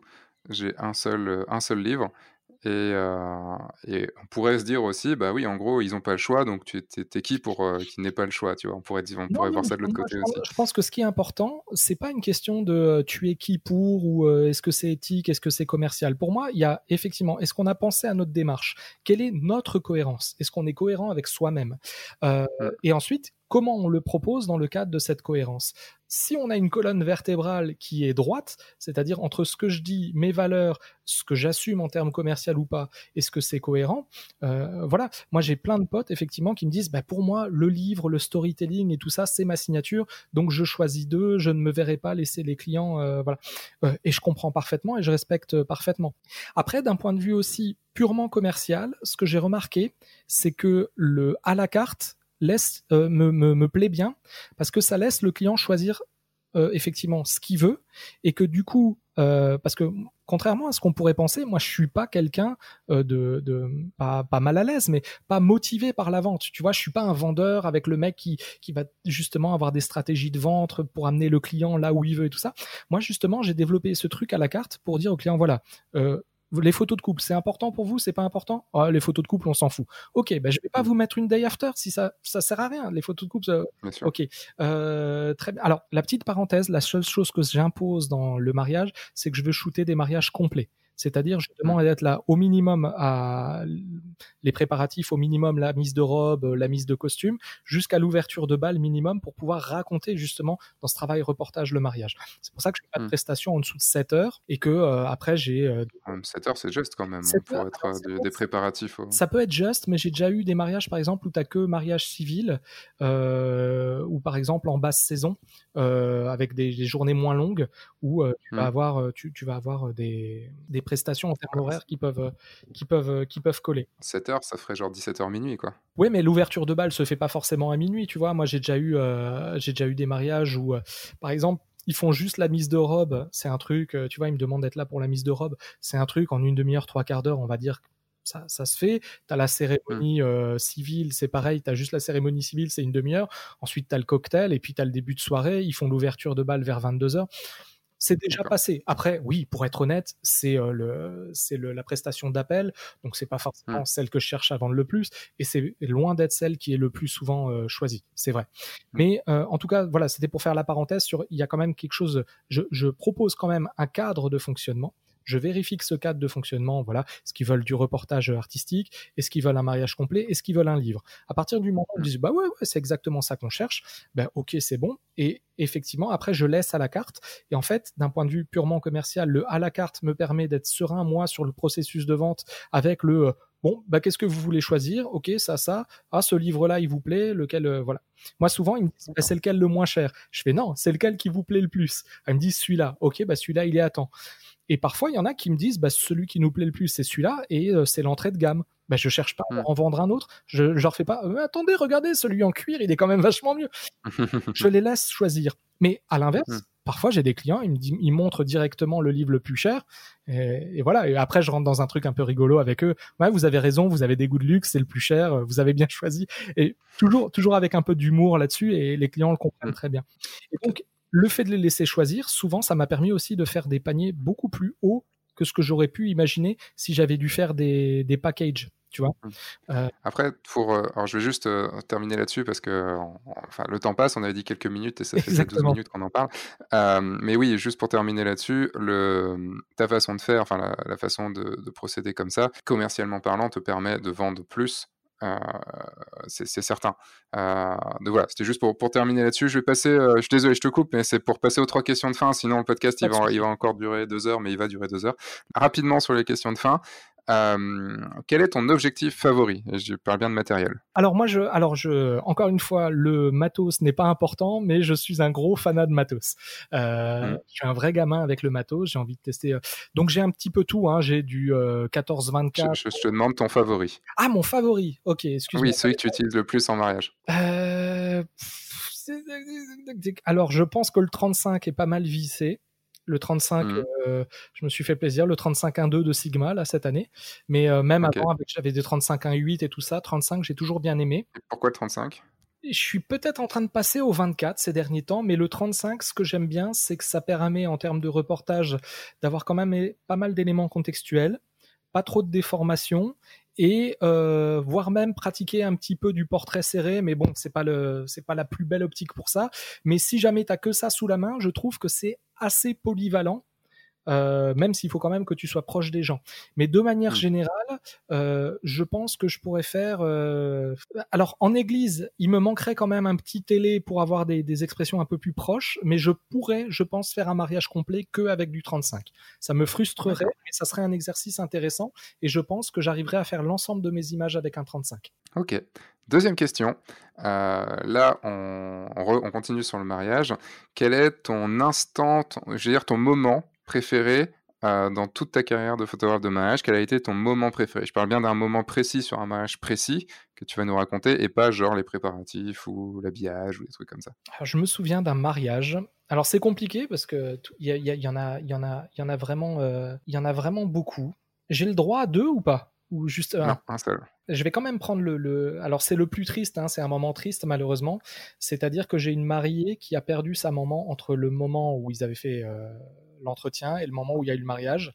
Et euh, mmh. le jour du mariage, m'a demandé, elle voulait aller sur la tombe de sa maman, elle m'a demandé d'aller avec elle. Euh, C'était un moment très douloureux, mais en termes de d'expérience humaine, puisqu'en plus, moi, j'ai eu l'occasion de rencontrer sa maman avant, puisqu'ils avaient fait le mariage civil un an avant le mariage religieux. Donc, en termes d'aventure humaine, c'est du, du très costaud. Donc, je pense que mmh. c'est un moment humain qui, qui, restera très, très longtemps euh, à tout jamais d'ailleurs gravé dans mon esprit. Et euh, dernière question, euh, bon ça fait pas longtemps que tu t'es lancé puisque c'était il y a en 2015. Euh, qu'est-ce que tu dirais là maintenant à ton à ton toi de quand tu t'es lancé? Qu'est-ce que tu dirais de, de, changer, de pas changer? Enfin, qu'est-ce que tu pourrais, tu reviens, tu reviens cinq ans en arrière et qu'est-ce que tu te dirais? Je lui dirais déjà d'avoir confiance, d'avoir confiance en soi et d'avoir confiance en, en ses mariés, en ses clients. Et ensuite de augmenter ses tarifs. d'arrêter de filer les HD. non, voilà, de, voilà, d'avoir confiance dans le fait que les gens ne regardent pas que les prix. Il y a quand même, mm. euh, malheureusement, on est dans une société où toutes les pubs à la télé, c'est comparateur de prix, machin truc, machin truc. Il y a des gens qui fonctionnent comme ça, mais il y a quand même beaucoup, beaucoup de gens qui fonctionnent aussi sur la qualité, l'aventure humaine, le sens, et euh, de pas, de pas avoir peur de, de ça et de, de faire ce qui me semble, ce qui me semble pertinent. Euh, tu vois, je te disais tout à l'heure, le coup de pas filer de fichiers sans donner de tirage, c'est quelque chose que je fais que depuis 2018, que j'avais envie de faire depuis longtemps, mais que je n'osais pas parce que j'étais persuadé mmh. que j'allais perdre toute ma clientèle. Et en fait, non. En fait, c'est pour ça tout à l'heure quand je disais sky is the limit, c'est un peu con comme expression, mais je pense que dans l'absolu, théoriquement et sur le principe, euh, on, on, peut réaliser un petit peu tout ce qu'on a en tête. Encore une fois, du moment que c'est cohérent, euh, du moment que c'est fait avec passion et honnêteté. Et aussi, après, il faut trouver, la, il faut trouver sa clientèle par rapport à ça. Hein. Maintenant, si je dis euh, je passe euh, la journée mariage, elle est à 25 000, hmm. voilà. Je suis pas faut la trouver. Voilà, exactement. Mais je suis pas convaincu que ce soit impossible. Il y en a qui le font. voilà. c'est faisable. Exactement. Ok, très bien. Et bah, où est-ce qu'on peut te retrouver? Où est-ce que, où est-ce qu'on peut te suivre sur les réseaux? Ben alors, bon, je suis sur Facebook, il y a une page euh, Olivier Fréchard. Euh, et puis, ben, le site, c'est olivierfréchard.com. Euh, J'essaye de développer un peu Instagram en ce moment, donc c'est pareil, vous pouvez me retrouver sur Instagram. Voilà, voilà. J'essaye d'être assez actif, assez présent, de montrer pas mal de, de, mon travail. Donc, si vous avez envie de, de me suivre, n'hésitez pas à liker. Façon, les liens seront, les liens seront dans, dans, la description. et eh ben, merci beaucoup, Olivier. C'était un, un, un, grand plaisir. on a ah, merci encore euh, Franck va être encore dégoûté parce que quand on a enregistré, moi, quand j'enregistre en vrai, j'ai une limite de 1h, 1h50 euh, sur mon, sur mon enregistreur. Et, euh, et là, avec bah, l'enregistrement pendant le confinement et sur Internet, je, n'ai pas de limite. Sky is the limit. Donc, donc on a tendance à, aller un petit peu. Donc il va me dire fais chier, je ne suis plus la personne qui a, qui a le, le record. Mais comme je lui ai dit, non, il n'a pas le record puisque avec Pascal Délé, on a enregistré 2h20. Donc... Ah, Bah écoute, c'est ça. Non, mais c'est très sympa comme exercice. Merci à toi de, euh, m'avoir de, demandé cet entretien et je suis vraiment très très content. Euh, comme dit, tu demandais tout à l'heure euh, si je pouvais remonter dans le passé. Bah, si, je remontais à, mon Olivier de mes tout débuts qui regardait ta chaîne, bah, je me serais pas douté qu'un jour on aurait eu ces échanges. Donc c'est une vraie fierté pour moi. Euh, d'avoir pu échanger sur ces sujets avec toi. Ben ça, on va dire, ouais, on se lâche, on les bottes et tout ça. Non, mais ça me, fait, ça me fait plaisir dans le sens aussi, euh, c'est pour ça aussi que j'essaye d'inviter des, euh, quand je peux, des, des, auditeurs de, de, la chaîne qui, qui, écoutent depuis longtemps et tout ça. Parce que c'est, euh, alors d'un, forcément, c'est de la fierté aussi de voir euh, bah, qu'il y, a des, y a des gens qui ont, qui ont réussi et qui, enfin, qui ont fait en sorte de réussir et de travailler et tout ça forcément, ça fait aussi un peu de pub pour tout ce que j'ai fait. Mais il y a ce côté, tu sais que tu n'as pas fait ça pour rien et que, euh, et que c'est pas qu'une histoire d'argent sur ton compte en banque, c'est une histoire surtout, avant tout, de humaine et de savoir qu'on a aussi fait évoluer des vies et permis à des gens de s'éclater et de se, et de se réaliser. Ça, c'est quelque chose de fort. Exactement. Mais c'est tout à fait ça. Et puis, comme je disais tout à l'heure, à partir du moment où tu vends quelque chose qui est, qui est sincère, qui est fait honnêtement et tout ça, euh, voilà, tu auras peut-être des gens qui vont dire bah tiens ça n'a pas marché, etc., etc. Mais toi tu l'as fait honnêtement. Et, et, d'ailleurs pour on prend encore une minute, je sais pas, je, te l'avais dit à l'époque, juste après ta formation, j'avais suivi toute ta formation, pris des notes et tout ça, et quelques jours après j'avais le premier entretien, euh, un entretien, un entretien mariage. Et le premier entretien, c'est le pire entretien que j'ai jamais eu. avec le, le, le, le, alors je ne dirais pas de nom, d'ailleurs je me souviens plus du, du nom des, de, de ces personnes mais le mec commercial, euh, mais vraiment le, le comment dirais-je, la caricature du commercial, tu sais, qui te prend bien de haut, etc., etc. Donc moi, je vends mon truc, machin truc, et puis à la fin, il termine en me disant mais qu'est-ce que c'est que ces tarifs pour qui vous vous prenez etc etc et donc j'étais ravagé, tu vois. Et puis euh, je me souviens qu'à l'époque, je t'avais contacté euh, par euh, MSN, et puis je t'avais dit, viens, voilà, j'ai fait le par MSN à l'époque? Non, par MSN. je te dis n'importe quoi, par Messenger, Facebook. Ça, et... fait longtemps que ça existe ouais. depuis MSN. ouais, tu vois, moi je suis, je suis largué quoi. Et Attends, date de fin de MSN. Non, non, 2013, tu vois. Ah, Fermeture progressive entre avril, entre en avril 2013. Tu sais, j'ai l'impression d'être les parents qui disent le Facebook et tout ça. Tu vois. Euh, et donc, je t'avais contacté et tu m'avais rassuré en me disant, mais t'inquiète pas, Olivier, des, des, des, entretiens qui foirent, t'en auras toujours.